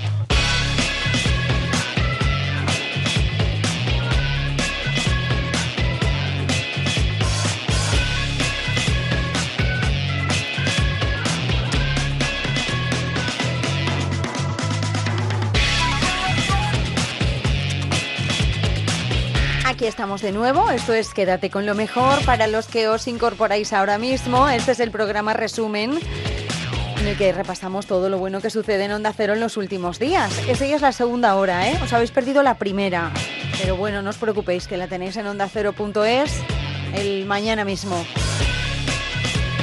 Ya sabéis que todo lo que escuchamos aquí se puede ampliar porque aquí cogemos solo un trocito de las entrevistas, de los reportajes y está todo en nuestra web, en ondacero.es y también en las aplicaciones para el móvil y la tablet. En esta segunda hora de programa nos vamos a quedar repasando más de uno y Julia en la onda y en más de uno vamos a empezar por nuestra querida abuela, por nuestra querida Rosa Laviña, que nos contaba una anécdota, bueno, es que su vida está llena de anécdotas, es una pura anécdota esta mujer. Bueno, lo que le pasó el jueves pasado con un taxista y además nos contaba cómo ella buenamente intentaba ayudar a su exmarido a dejar de fumar. No lo conseguía, claro. ¿Qué te sucedió el jueves, el jueves de la semana pasada con un taxista? Sí, es verdad. Desde aquí le saludo. Resulta que salí a tomar algo con unos amigos y claro, para irme a volver a casa, para volverme, cogí un taxi. Entonces me subí en el taxi y le di la dirección de mi casa. Y me dice, ¿usted es la señora de la radio? Y digo, ¿pero cómo me ha conocido? Dice, ¿Cómo no la voy a conocer? Conozco su voz dice, "Sí, la, la oigo todos los jueves Dice, y me voy riendo en el taxi. Lo que me he reído esta mañana cuando ha contado usted que su marido decía por las mañanas desde que amanece apetece. Esa, ves, esa es la frase. Esa es la frase. Esa sí. es la frase. Bueno, saludamos a este taxista, eh, que le agradecemos mucho que nos Sí. escuche y le deseamos que tenga un día estupendo. Ahora se quedó con lo que se quedó todo el mundo la semana pasada, que es desde que amanece, Apetece. apetece. Sí. Claro, claro. Y luego Que te- ese- eso te lo decía tu marido. Eso me lo decía mi marido todos los días. Y ya Jesús, María José. sabía muy bien a qué atenerme porque era ya su, su lema. Podríamos decir que era su lema que lo llevaba... Su leitmotiv en la vida. que lo llevaba a rajatabla. O sea que, que así transcurrían los días. Y, y luego también resulta que un, un amigo de mis hijos le dijo a uno de mis hijos, oye, mis hijos siempre contaban en broma a mi padre que dice esto. Dice, ¿podría coger esa frase? ¿La tenéis patentada? Dice, pues no. Dice, para el título de una película. Y entonces hicieron una película con ese título, le dijeron que le iban a convidar al estreno y que iban a llamarnos y luego no, no nos convidaron. La película que se llama así. Espera, la, la película que se titula así. Claro. Sí. La frase original es vuestra. Sí, sí. Vamos, de su marido en concreto, de su ex marido. Bueno, de los De dos, lo- de sí, los de- dos porque lo- entre los dos De era... aquel que fue tan buen ex marido. Sí, aquel. No, claro, pero les apetecía, bueno, más a él por lo que nos contaste. O sea, desde que amanece apetece, claro, yo pensé que la frase del Claro. marido la había copiado de la película, pero veo que es al revés. Es al revés, fue al revés, sí, fue al revés. Como mis hijos la contaban y entonces dijeron si la podían utilizar, y, pues claro, dijo Claro. Mi, mi hijo al que le preguntaron y entonces hizo esa frase. ¿qué tal? Qué bueno. Y luego, Qué bueno. de oírme por la radio también, que me hizo gracia, una de mis hijas está haciendo obra en su casa, en la cocina, ¿no? Y entonces entró, estaba el encargo de obra, tenía puesto onda cero. Entonces la iba a pagar porque entraba ella para hablar. Y dice, ay, no, no la pagues, que va a hablar mi madre. ¿Tu madre es esa señora que habla por la radio? Dice, pues desde luego qué cara dura tenéis. Dice que la dejasteis con unas hortensias en la carretera. Es Se que dijo el encargado a mi hija. o sea, Claro, que, claro. que fíjate. Y es que los oyentes se aprenden los, los casos, las historias que tú cuentas. Y nadie te ha preguntado si volviste a tener un- una situación de esas tuyas automovilística Ajá. cuando bajaste por unas escaleras que no eran para coches, claro, sino para No, personas. Y de eso menos ahí. mal que no me han preguntado porque lo del coche, entre el mecánico, entre las escaleras. Sí, que te llevaste todo. por delante a un mecánico también, eso es verdad. Sí. Bueno, le llevé en el, montado en el, en el capó, no es que le atropellara, ¿eh? que- Sí, pero Te lo llevabas puesto. montado sin que lo pidiera, ¿entiendes? sí, sí, sí, sí, sí. Sí, fue así. Oye, y... Ah, que me han dicho mis espías. Dice, pregúntale a, a Rosa cómo ayudaba a su exmarido a dejar de fumar. Madre mía, aquello era. Resulta que él mm, cada semana decía, voy a dejar de fumar, voy a dejar de fumar. Y dice, voy a dejar de fumar. Y entonces dejaba de fumar. Y entonces yo a mis hijos les avisaba, vuestro padre ha dejado de fumar. Entonces, Otra vez. que lo sepáis. Y entraba en casa, llegaba a la hora de comer y ¿Te ha puesto el lavaplatos? Preguntaba. Él nunca había puesto el lavaplatos y yo nunca sabía cómo se interesaba tanto en ese momento por la... ¡Anda, qué barbaridad! Está todo el día anterior, no sé qué, y entraba.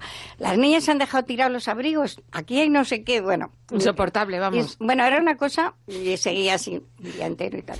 Llegaba el día siguiente y entraba otra vez. Está la comida, porque claro, vengo no sé qué. Y al tercer día yo ya me bajaba al estanco, volada, compraba un par de cajetillas y dejaba una en un sitio así estratégico, cerca del sofá de su mesa. Y de pronto decía, anda, pues no sabía que tenía una cajetilla en casa. Encendía. Oh, se se ponía a fumar. Ay, qué bien, no sé qué, tal, damos un paseo. Bueno, Y relajado. Se, Otro hombre, un hombre se distinto. convertía en otra persona. y claro, nunca dejó de fumar. Claro. Quédate con lo mejor, con Rocío Santos. Es tremenda nuestra abuela Rosa. Pobre marido, pobre ex marido, al final no dejó nunca de fumar. Seguimos en más de uno. Ahora hablamos con nuestro corresponsal en Estados Unidos, Guillermo Fesser, que nos habla junto al nadador Diego López Domínguez de los Mundiales de Natación en Aguas Heladas que se van a celebrar en Rusia. Es un breve fragmento ¿eh? de la entrevista y del reportaje. Si queréis escucharlo al completo, está en ondacero.es. Hoy voy a hablaros de Global Swimmer, el nadador global, el hombre que surca ríos, lagos y mares sin miedo a los fríos ni a las criaturas subacuáticas. Si venís a Nueva York, cualquiera de los dos, y veis un punto blanco dando vueltas por el agua a la isla de Manhattan en dirección opuesta a las agujas del reloj, río Hudson abajo, East River arriba, aprovechando siempre la fuerza de las mareas, no es un tiburón blanco con gorro y gafas de bucear, no es un residuo plástico, es, señores, Diego López Domínguez, canario, 37 años, experto en fondos soberanos que trabaja en esta parte del mundo como consultor para el Banco Mundial y la ONU, pero que de vez en cuando se desprende de su traje de ejecutivo para quedarse solo con sus músculos y el bañador espido que tapa sus vergüenzas, y así Diego a pecho descubierto como Polidíaz, sin untarse grasa de oveja, atención, nada de la anolina, que dice López que en realidad no protege de los fríos, sino que viene siendo más bien leyenda urbana, se convierte en Spanish Bull, el toro español. El único humano en el planeta que ha conseguido nadarse en un año 12 meses 12, las siete travesías, siete en aguas abiertas más difíciles del planeta y que se ha declarado en Estados Unidos 2018 campeón en estilo libre de 50 y 100 metros de natación, donde en aguas congeladas. Diego se va unos días a Rusia, se ha clasificado para disputar el Campeonato Mundial de pasar frío en el agua en el Círculo Polar Ártico del 14 al 17 de marzo. Va a intentar conquistar medalla en 50, 500 y 1000 metros libres, la prueba reina conocida como el kilómetro helado. Así que con Diego he conversado ayer cuando salió del agua y me dice que está contento, bueno, que está encantado porque esta modalidad deportiva puede convertirse en olímpica para los Juegos de Invierno de Beijing 2022 porque han mandado ya unos listos para tomar nota y esperan pasar la prueba. Así que vamos al tajo, al agua helada. Lo bueno, lo primero, helada, helada, helada. Hombre, helada del todo no, porque no pasa el brazo. Más bien escarchada. Tienen que ser aguas de menos de 5 grados centígrados o menos de 41 grados Fahrenheit. Entonces, se puede realizar en aguas abiertas, eh, es decir, como, la, como hicimos los campeonatos nacionales de Estados Unidos el año pasado aquí en Nueva York, que los hicimos en la playa y simplemente pones unas boyas y unas corcheras para medir las distancias. O como lo hice yo en la Antártida, que, también fue en plenas aguas abiertas, eh, siempre que esté por menos de por debajo de 5 grados. O se puede hacer en una piscina helada. ¿Qué es una piscina helada? Pues eh, es realmente una piscina creada en medio de un lago eh, que está helado y se perfora una piscina de 25 metros por pues 8 calles, otros 25 metros los días antes de la competición para que la competición se realice en esa piscina artificial y a los días mm, antes de que se vuelva a helar, ¿no? Eh, porque al final se vuelva a helar a los días. Entonces ese va a ser el caso de Rusia, vamos a ir a la ciudad de Murmansk en el círculo polar ártico, a un lago helado, se va a perforar una piscina los días antes de la competición, se le van a poner unas corcheras eh, y se va a realizar allí la competición como si fuera cualquier otra piscina, lo que pasa que va a estar a cero grados. Esa es la diferencia. Ya te digo, si es curioso. Distancias largas eh, en aguas abiertas, como te puedes imaginar, claro, la corchera no da de sí, ¿no? Cuando tienes que nadar kilómetros eh, es muy difícil de calcular si has llegado o estás a punto de, ¿no? Dónde está el principio y dónde está el final. Por eso se hace en piscina controlada. Pero este hombre mm, más bien es de travesías largas, como la de los 48 kilómetros que he mencionado, de dar toda la vuelta a la isla de Manhattan, que él se lo hace en 6 horas y 37 minutos. Y eso sí, va contando puentes. La mayoría no sabíamos tres, ¿no? El de Manhattan, el de Brooklyn y el de Williamsburg, pero a Diego le salieron 20. y yo la verdad que no tenía ni idea de que eran 20 puentes los que separaban Manhattan de, de, bueno, tanto de Nueva Jersey como de Queens y de Brooklyn. Eh, y me pareció muy curioso, ¿no? Entonces cuando cuando empezamos a nadar la vuelta, eh, yo era uno de los 12 competidores ese día y cada vez que pasábamos por un puente, pues hay una manía que tenemos los nadadores de aguas abiertas a veces, que es cuando pasas por un puente te das la vuelta y nadas espaldas, tanto para observar bien el puente y disfrutar del momento como, como bueno, para descansar un poco, ¿no? Entonces, pues cada vez que pasaba por un puente, eh, gritaba el número. Eh, uno, dos, tres. Y bueno, la, la, chica que iba haciendo el kayak conmigo al lado y el, tanto ella como el, barco de, apoyo pues se reían, ¿no? Lo consideraban gracioso. Pero bueno, la verdad que al final se me hizo más ameno y más divertido eh, hacerlo así. Y disfruté mucho y creo que hay poca gente que, que haya podido ver el, el, puente de Brooklyn o el puente de George Washington eh, desde abajo, ¿no? Una perspectiva bastante diferente. En Onda Pero, quédate con lo mejor. Rocío Santos.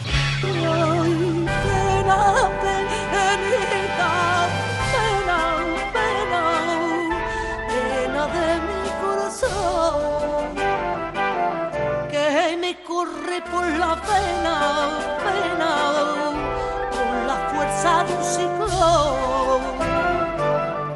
Es lo mismo que un nublado de tiniebla y pedernal, es un potro desbocado que no sabe a dónde va. Es un desierto de arena, arena, es mi gloria en pena, ay pena, ay pena, ay pena, penita pena. Me da hasta pena a mí interrumpirla.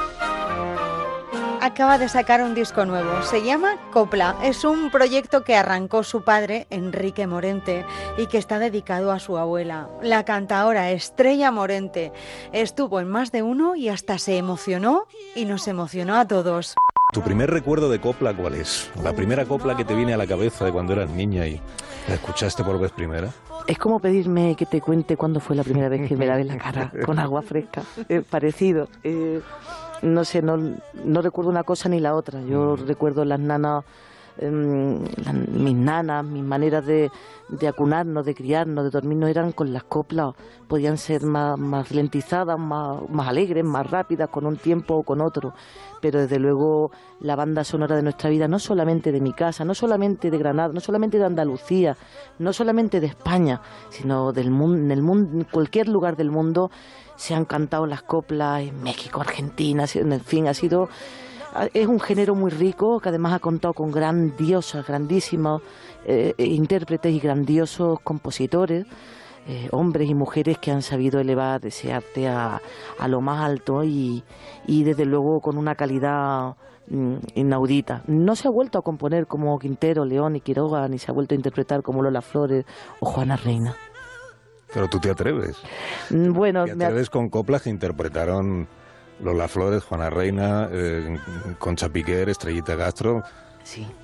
Pero afortunadamente, maestro, hoy en día eso, ese repertorio se puede cantar en libertad.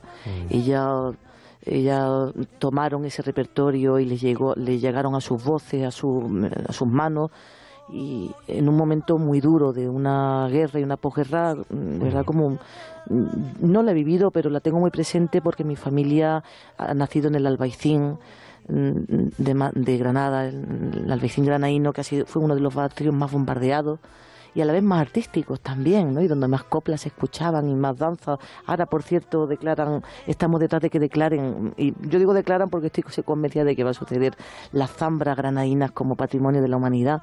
Entonces vengo de una tierra que está vinculada directamente a, tiene un hilo con, tiene una conexión directa con, con lo que es la copla y lo que es la, la buena literatura. Granada suena a poemas lorquianos y a y, a- y bueno, sobre todo es testigo de distintas civilizaciones, de negros, de judíos, de gitanos.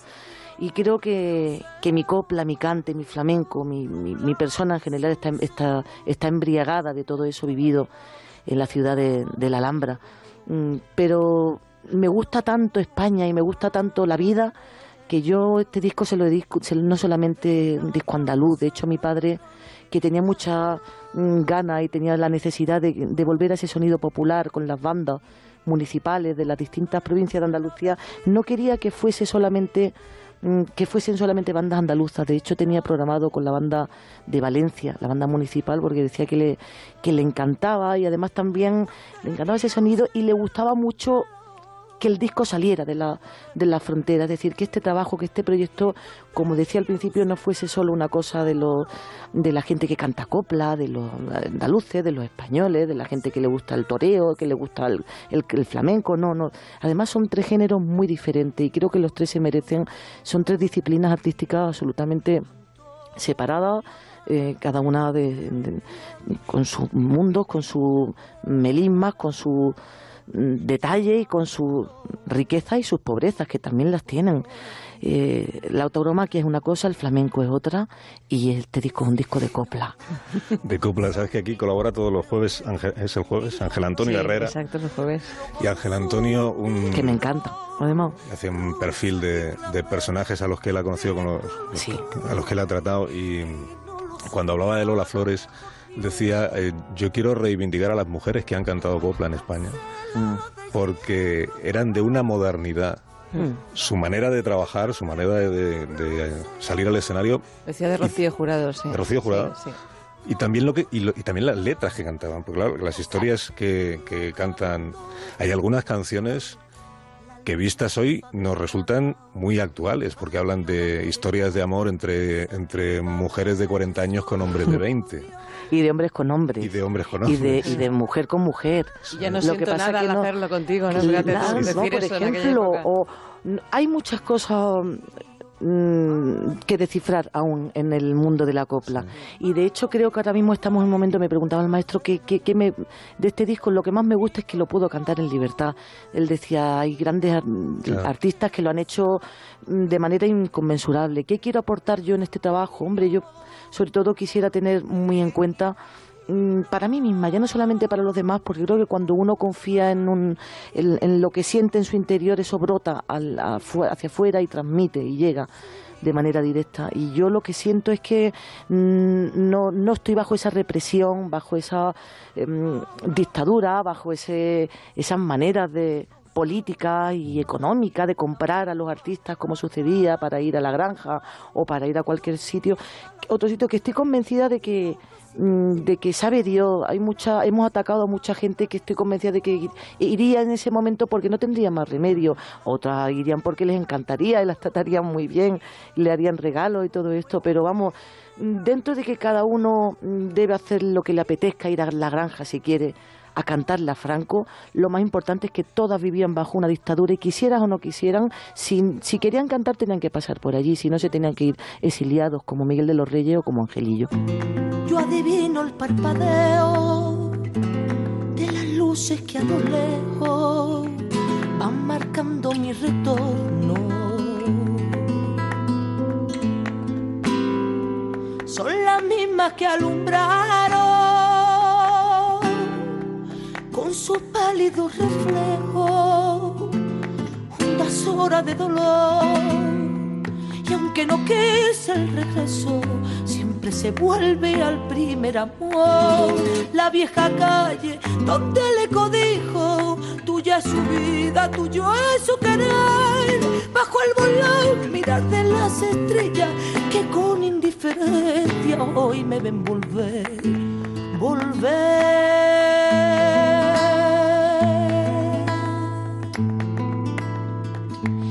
La frente marchita, la nieve del tiempo platearon mi sien. Sentir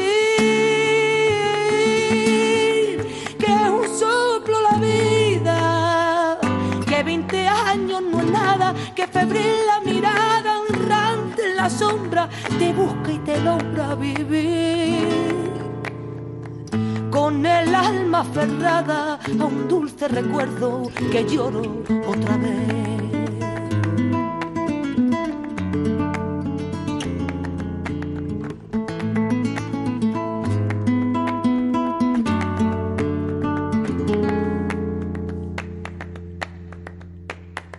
Tengo miedo del encuentro con el pasado que vuelve a enfrentarse con mi vida. Tengo miedo de la noche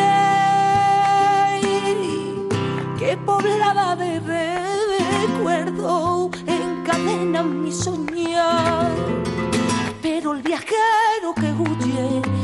Temprano detiene su andar. Y aunque el olvido que todo lo destruye haya matado mi vieja ilusión, guardo escondida y una esperanza humilde que es toda la fortuna de mi corazón. Volver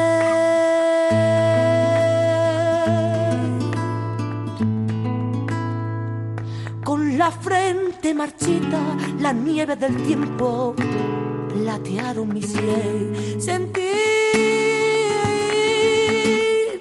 que es un soplo la vida, que 20 años no es nada, que febril la mirada y errante en la sombra te busca y te nombra vivir. Con el alma aferrada a un dulce recuerdo que lloro otra vez. Quédate con lo mejor en Onda Cero. Qué preciosidad de voz tiene esta mujer, Estrella Morente, más de uno. La entrevista al completo en ondacero.es. Se levanta el telón y aparecen nuestros humoristas favoritos, entre ellos Leo Carlem o el conocido fontanero de la Moncloa, José María Alicates.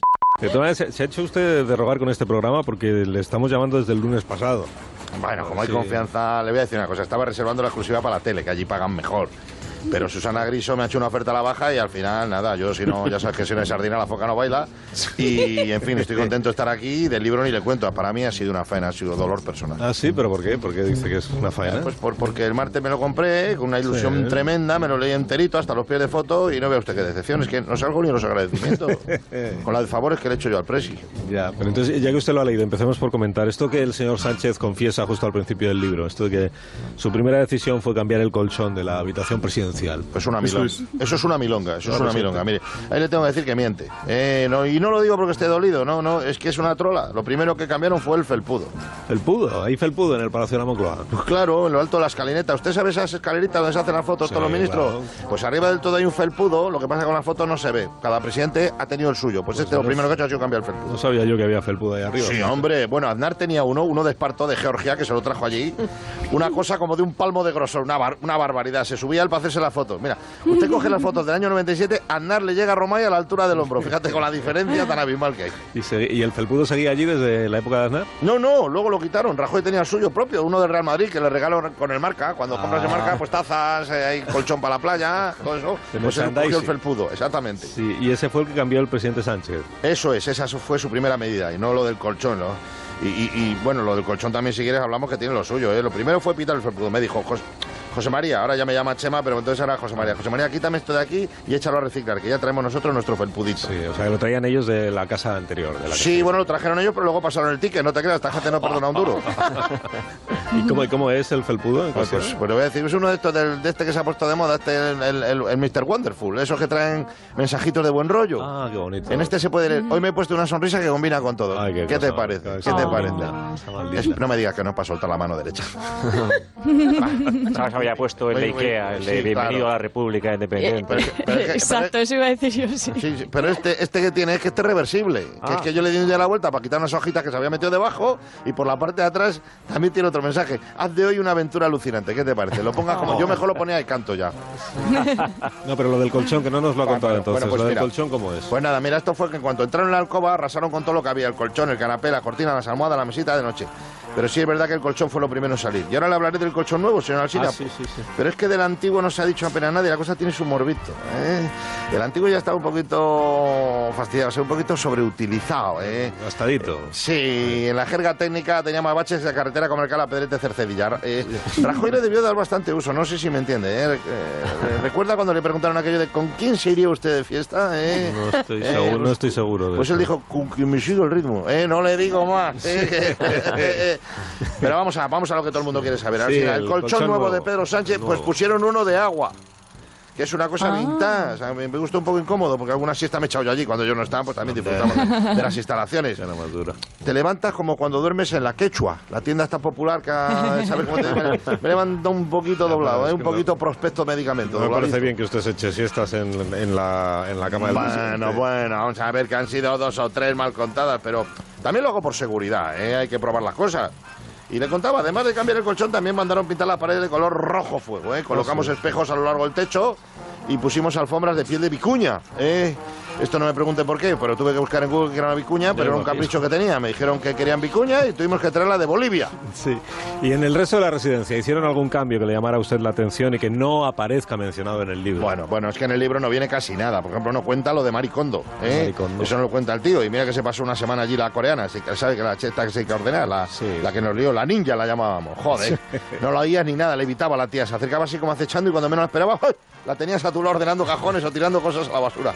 En dos días había arrasado con todos los archivos clasificados de la invasión del perejil y los viajes del falco. A mí me tiró tres destinadores y un taladro porque dijo que era peligroso aquello. Me tuve que poner en serio, me puse en mi sitio y digo, oye, cuidado, maricondo, ¿eh? Cuidado, maricondo, por la buena lo que quiera, pero por la mala no me atraviese maricondo que conozco mucho pasillo. Pero, pero es japonesa, ¿no? El maricondo, la de los programas de Bueno, no soy japonesa o coreana, tenía mucho sueño. Yo le veía los ojos que estaba todo el día medio dormida. ¿eh? La- el cambio de hora la debió hacer mucho daño. Eh, pero sí, esto, esto no lo ha contado Sánchez. ¿no? Yo, yo con la coreana esta regular. Ahora me hice muy amigo, muy, muy amigo de su traductora. Eh, mire los WhatsApp que nos mandamos, lo tengo A petado. ver, déjeme usted. ¿Melocotón? Le llamaban melocotoncito. Bueno, ese es un rollo que nos traemos nosotros. Bueno. Quédate con lo mejor, con Rocío Santos. Después de Leo Harlem, en más de uno, seguimos con el humor que nos trae siempre Jesús Manzano, que sabe mucho en este caso de manifestaciones y huelgas. Ha habido épocas que te podías recorrer la península de manifestación en manifestación. O sea, yo en Madrid, en vez de autobuses, cogía manifestaciones. ¿Y a esta dónde va? ¿Rodea el Congreso? Digo, pues me subo, me bajo en Gran Vía. Y te bajabas y cogías otra ahí. Un día, en una en Gran Vía intenté llegar a la cabeza y era la cola del Primark. Y digo, pero esto no es una manifestación. Dice, sí, pero es que estamos comprando los chalecos amarillos. Y digo, chalecos amarillos, ya que organizas una manifestación, ¿por qué no lo haces con estilo? ¿Eh? Por ejemplo, Leo, tú que eres un tío con, con estilo, o sea, que como ve lo de los chalecos amarillos, o sea... Y trae mala suerte el amarillo, además. Sí, además eso, o sea, que hagan manifestaciones los de camisa de raya diplomática, los de pajarita, pero chalecos amarillos... Hay hay- chatín ahí. Claro que sí. flautas, me cago en la leche. Es que hay que ser cutres. Digo, ¿esto quién lo ha convocado? ¿Comisiones horteras? ¿Quién lo ha convocado? Lo de la cacerolada vale porque no vas a ir a darle golpes a la Thermomix. Pero con la ropa es bien fácil cambiar un chaleco por algo más arreglado, ¿no? Claro. Y hacer lo mismo, pero un poquito... Con lo que cuesta montar una manifestación, hay que cuidar esos detalles. No puede ser que el que tiene que dar el mensaje lleve una caca de megáfono que apenas se entiende. Eso también es verdad. ¿Verdad? El megáfono este que se oye... "Eh, usted, usted, ¡Ya está bien! Solo se entiende ya está bien. ¿Verdad? Eso yo es lo que he entendido. ¿No? Hacen los megáfonos del material de los telefonillos, de verdad. Vale la pena para eso pedirle a una pescadera que te lea el manifiesto. ¿Cómo vienen los recortes, oiga? Se entiende mejor. A mí me sorprende porque la gente como somos, ¿eh? por mucho que corramos, que te imagínate una manifestación de estas que acaba en carreras, ¿no? Que, que te dan algún golpe, que todo esto. La Lo suyo. gente sí, se pelea con la policía a veces y tal, pero por muy mal que lo estés pasando, cuando estás a punto de perder un ojo por una bola de goma o te caes ahí medio de lado y tal, no pierdes el buen gusto por la literatura y lo demuestras buscando la rima. a ti que estás mirando, también te estás robando. O sea, no, no, a mí me sorprende. El próximo parado, que sea un diputado. O sea, estás en peligro de muerte, pero sacas tu, tu lado ahí de- Lírico. ¿eh? ¿Verdad?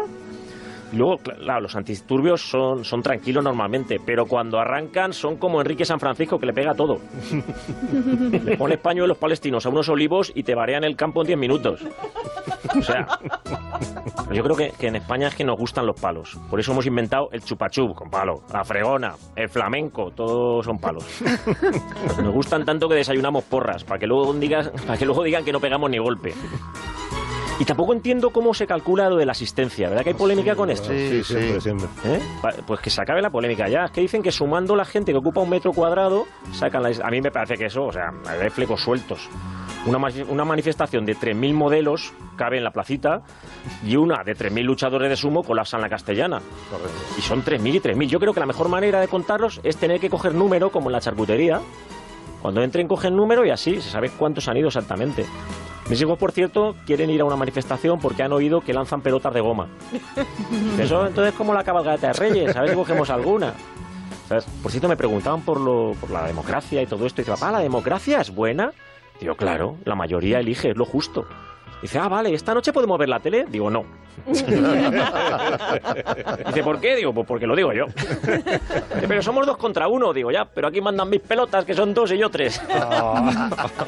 Bueno, y como esto es una democracia, y últimamente hay alguien que me quiere boicotear aquí con lo de las canciones. No seré yo. No sé, yo he pensado que como es democracia, podíamos votar, no sé. Para que ¿Quién quiere que cante otra microcanción hoy? Ay, ay, ay, yo, yo, yo, yo, yo, Yo sí, yo yo, también, yo, yo yo, también, yo, yo sí, que cojo conste. tres números, sí. Tres, falta Pues es Latre. Uno contra cuatro. Sí, sí, yo sí, yo sí, yo sí. Sí. cua- cuatro contra sí, uno. cuatro contra Has uno, perdido. has perdido. Cuatro contra uno. Ah. Venga, canta. Y yo, yo que tengo dos horarios, el de allí y el de aquí, o sea que cuenta como dos. Exacto, exacto. No, vale, pues. Uno anula, el otro. Y meloncito. Venga, pues, canta. ¿Canto la última? Sí. Venga, va, además está muy rara. arráncate. Yo, o sea, mi manifestación favorita tengo que decir que es la sentada, porque parece más, más que una revuelta, parece una clase de yoga. Pero hoy le voy a cantar una canción al Scratch. Lo que pasa es que es una especie de rap. El motín de Scratch. Sí. Ah, de Scratch. A ver.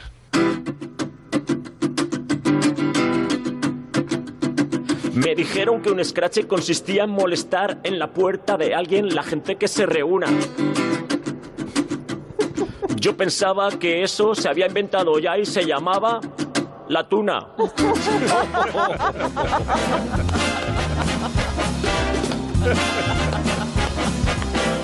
Es la última vez que cantas. Se acabó la democracia aquí. La última vez. A mí me ha encantado. Well, well, well. Well, well, well. Well, well, well.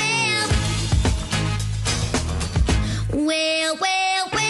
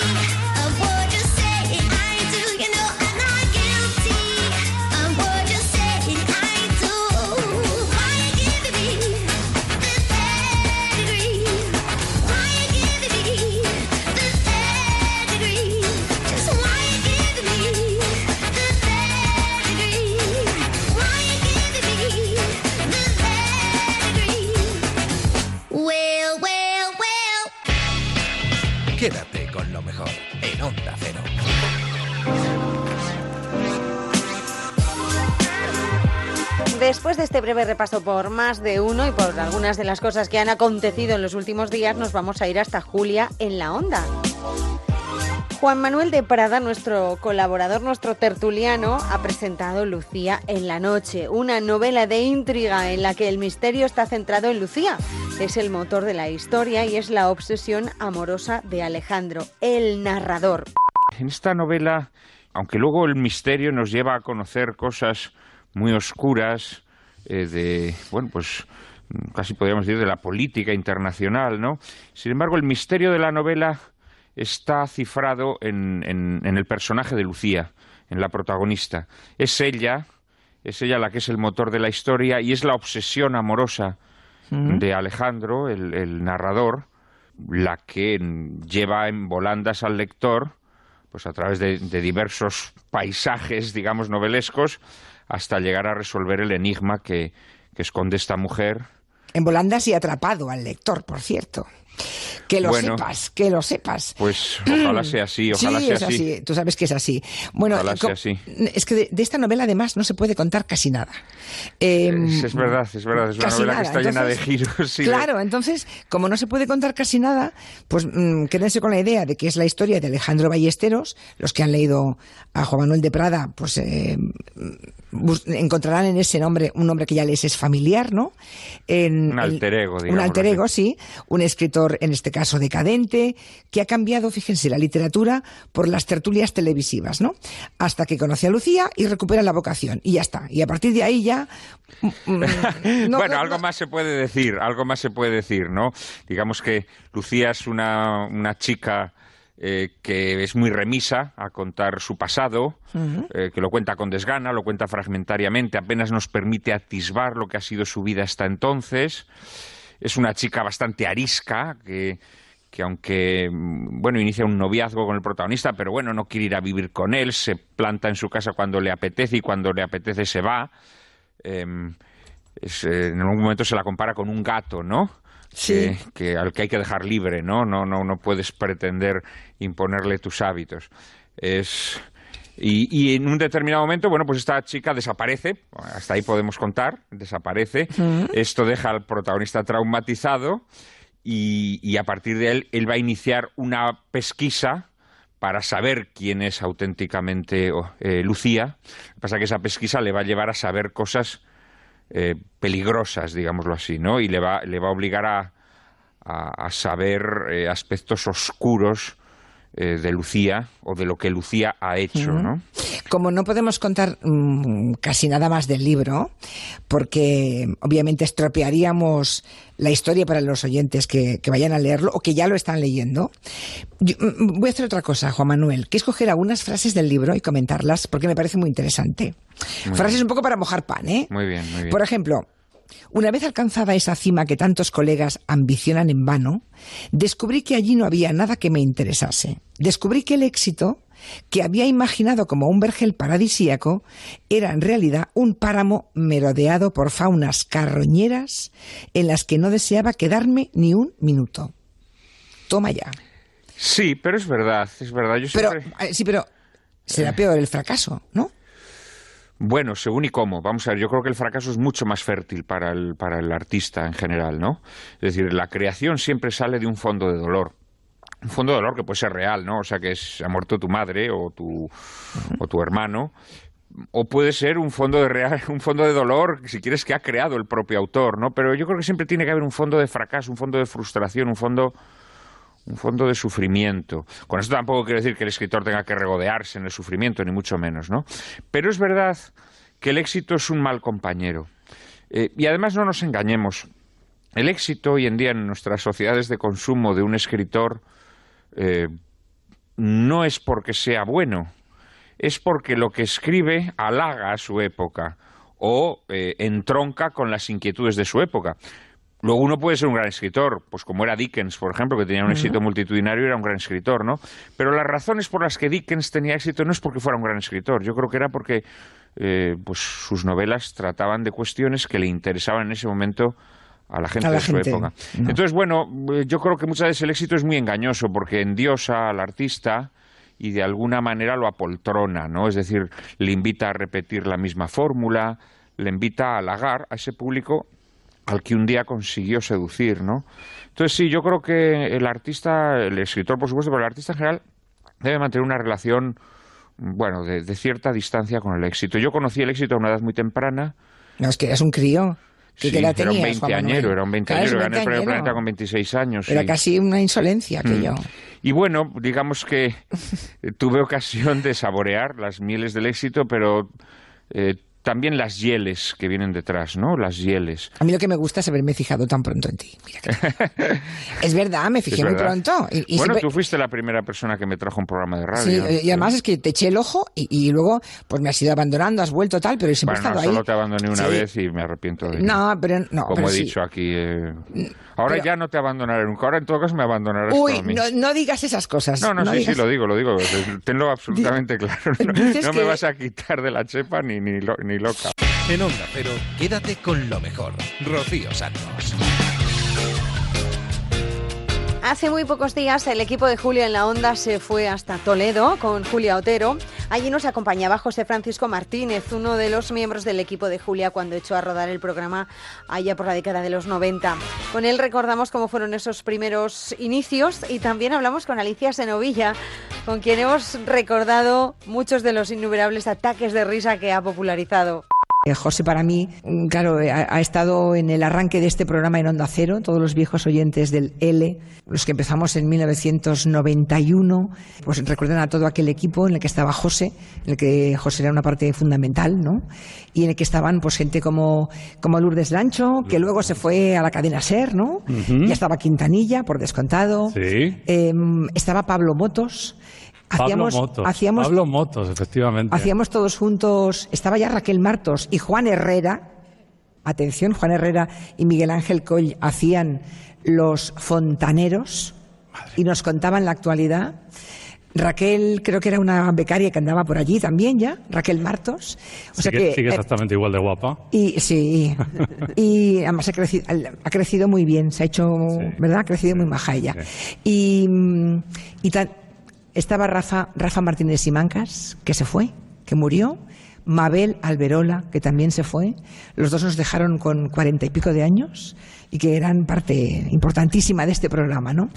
Allí hicimos La Tremolina, que es un poco el germen de nuestra mesa de redacción de hoy, ¿no? Y que También. Nos han copiado todas las televisiones y todas las Sí. radios a partir de ese momento. Bueno, es que yo ¿Tú descubrí... ¿Te acuerdas, ¿Te acuerdas una anécdota? Yo, bueno, se ha convertido en tal anécdota que ya me la exigen casi mis compañeros, porque es una cosa increíble. Repítelo, por favor, cuéntalo, José. ¿Tú te acuerdas que un día abrimos micrófonos porque no sabíamos cómo se llamaba la mujer de Lot? ¿Eh? Algo me suena. Algo te suena. Sí. Entonces, ahora ya no, pero Quintanilla ponía una pizarra inmediatamente cuando se recibía la llamada de teléfono, porque hacíamos una radio muy interactiva. ¿Cómo se llama la mujer de Lot? ¿Cómo se llama la mujer de Lot? A ver, que nos llamen inmediatamente. Quintanilla pone Palma de Mallorca, Julia, rápidamente. Palma de Mallorca, ¿cómo se llama? La señora interpreta que es su nombre, dice ella, Mari Carmen. A lo que contesta Julia, ¿ah, sí? Mari Carmen, con, con cachondeo, dice, pues sí, por mi madre y por mi abuela, creo que me pusieron ese nombre. claro.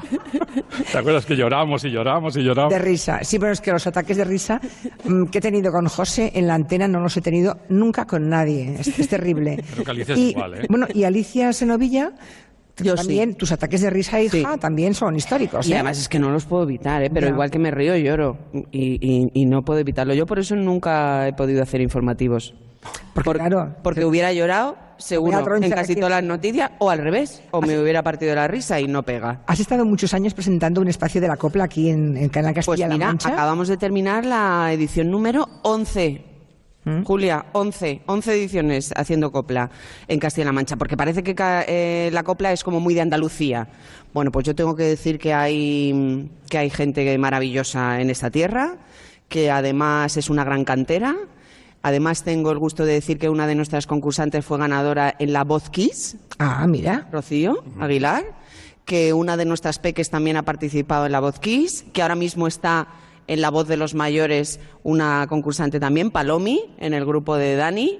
Así que mm, Pero ahora yo, yo me emociono. O sea que sí, hasta el año que viene, Hasta si Dios quiere. viene, Ya sabes no. esto cómo funciona. Lo de la tele es así. Son programas que empiezan y terminan, que tienen su tiempo y su espacio y su momento. Además, el programa es en directo, los domingos por la noche, y conectábamos en directo. Sí, es verdad. Él y yo siempre conectábamos. Yo le contaba un poco los entresijos de las cosas que iban a pasar, porque, porque tú sabes que un programa en directo de cuatro horas y media, un domingo Claro. por la noche, pues al final yo creo que el verdadero programa es lo que no se ve, lo que ocurre fuera, en los pasillos, con la familia. Ya se ríe. Es un auténtico reality. Has tenido momentos de mucha tensión. Ha habido momentos de mucha tensión. mucha tensión. Sobre todo porque, y que no se ofenda a nadie, hay muchos padres que piensan que todas sus hijas cantan como Beyoncé y Ya, no. ya, no, y no, no, por favor, no. No nos engañemos y sobre todo no los engañemos a ellos, pobrecitos. Bueno, mira. te veo igual de guapa que siempre, con la sonrisa pletórica de siempre. Gracias, mi amor. Me ha encantado saludaros, aunque sea más brevemente de lo Nada. que hubiera querido.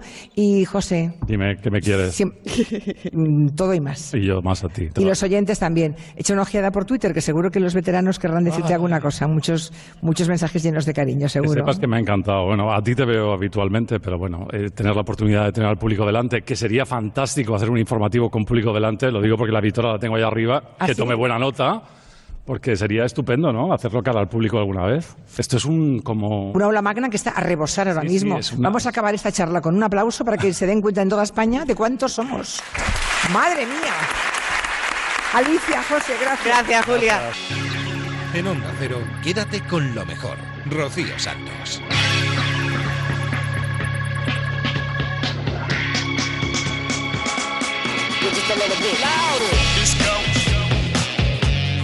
Ay, ay, ay, qué pena que se nos ha acabado el tiempo. Hasta aquí ha llegado el programa de esta semana. Espero que lo hayáis disfrutado tanto como nosotros, que lo hemos pasado fenomenal.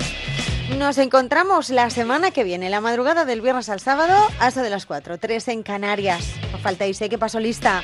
Antes de irnos, os vamos a dejar con los gazapos, con el resumen de las meteduras de pata, con el Somos Humanos de Julia en la Onda. Que paséis una feliz semana. Adiós. Vamos a saludar a los integrantes hoy del gabinete. Están en Madrid los tres. Las tres. Ah, qué casualidad. Fíjate. No siempre pasa. Ah, Juan Manuel de Prada, buenas tardes. Muy buenas tardes, Mari Carmen, aunque no estoy en Madrid. Que es que no te enteras. Mari Carmen. Yo ¡Qué cursilada! Es que estás de Estoy promo. en Santiago de estás en Compostela. Santiago de Compostela, estás presentando tu En última efecto. película, Lucía en la noche. ¿Cómo ha dicho usted? Estás presentando tu En última efecto. película. No da ni una. Pues no. Están en Madrid entonces Ana Collado, buenas tardes. Hola, buenas tardes. Y Noelia Danez, buenas tardes. Hola. Hola, ¿qué tal? Digo, sí, Juan Manuel aquí no está. ¿Dónde está? No lo veo. ¿Será que no se, que no se nota Es cuando, cuando no difícil, está? ¿no? ha pasado tres pueblos. Y Nuria Torreblanca viene dispuesta a contarnos algunas de las cosas más fascinantes de Erta Astis. De Erta Astis. En mi episeritul De esta artista. ya la masa gris se ha convertido en rosa, en blanco. Ahí está José Luis Gallego. Buenas tardes, José ¿Qué Luis? Gallego. Perplejo estoy ¿Por qué? de que Elena Gijón y Joan Quintanilla compartan iPod. ¿Qué dice hippie colgado? Sergio Dalma. Pues que le llevo a Quintanilla muchas veces lo escucha. Ah, Sí, sí. hombre, es Sí, uno de sí, sus sí. favoritos. Si quieres darle por el culo a ese muchacho, no hace falta tanto rollo, su capullo. Sí, sí. Eh, em, Creo que se acaba de declarar la guerra. Bueno, os he hablado muchas veces, pero hoy, hoy quiero compartir con vosotros. Es, es un, un poquito, hasta me voy a poner hasta. Me voy a emocionar. Fíjate lo que te cuento. Es un hombre demasiado sensible, Me voy a emocionar. demasiado emocional. Ya sabes a qué me refiero. ¿Soy la única a la que le gusta Harrison Ford? No, en absoluto. A mí me gusta mucho Harrison Ford, de verdad. ¿Nos hacemos unas pajillas? Se refiere a otro punto de vista, Mari Carmen, creo, gallego, pero vamos. No sé cómo, cómo, cómo entrarte. ¿Tú eres homosexual o, o, o, o mariquita? Usted estudió primero eh, instrumento, ¿no? Eh, guitarra, en su caso, creo, piano también. No sé si hay algunos instrumentos más que domine. Dominar nunca ninguno, la verdad. Si son pequeñitos No, y se dejan no me- una Sí, exacto. Madre mía. Yo estoy anonadada. Mejor que la Super Bowl, ¿no? Que estos de Maroon 5 son unos piernas. Son unos pijos estos de Maroon 5. Permitiría que cualquier persona, de forma remota y empleando la conexión inalámbrica. ¿Cómo ha dicho usted? Conexión inalámbrica. Estoy un poquito nerviosa. Tranquila, mujer, tranquila. Conexión inalámbrica.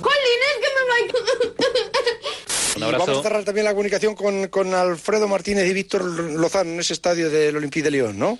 Sí, eh, mira, se marcha ahora Sergi Roberto, que estaba haciendo pipí.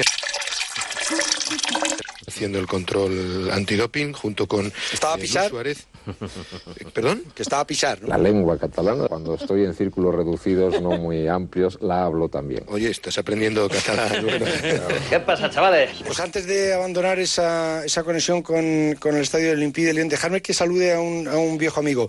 Pape Chey, buenas noches. ¿Dónde está el coche? ¿Dónde está? Pape, no, yo no lo tengo, el coche. Tú sabrás dónde lo has dejado. Tío, ¿y mi coche? ¿Y tu coche, tío? Pape. ¿Me se oye? Aló. Pape, no, que yo, el coche tú no lo has desaparcado. A ver si... No, no, ya está, ya está. Ah, ya lo has encontrado. Menos mal. Sí, sí, sí. Es que digo, digo, a ver si vas a pensar. Pape. Pape. Que no encontrabas el coche, ¿no? Sí, no, era el coche de mi mujer que lo perdió. Uy, no, papi, que has perdido el coche de tu mujer. Ay, ay, ay, ay. Papi, no vuelvas. Eh, no, no. María, no puedo, no puedo.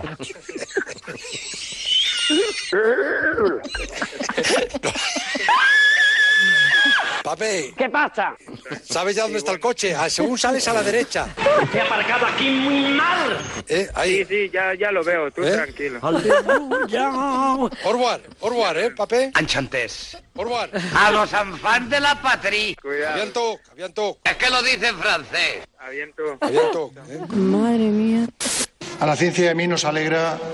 Perdón, a la ciencia. Majestad. Usted está equivocando. A la reina y a mí. Ría, por favor. Pelotas. Nos alegra... Y a la ciencia también, por cierto. Felipito, usted igual al papá. Me he equivocado y no volverá a ocurrir.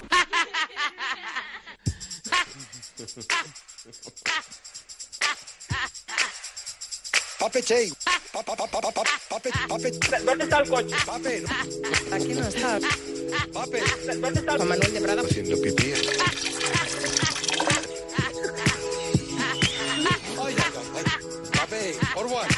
Uy, no, pape. ¿Y qué somos? Unos auténticos miserables. ¡Sí! ¡Pues eso serás tú! En Onda Cero, quédate con lo mejor. Rocío Santos. Je m'appelle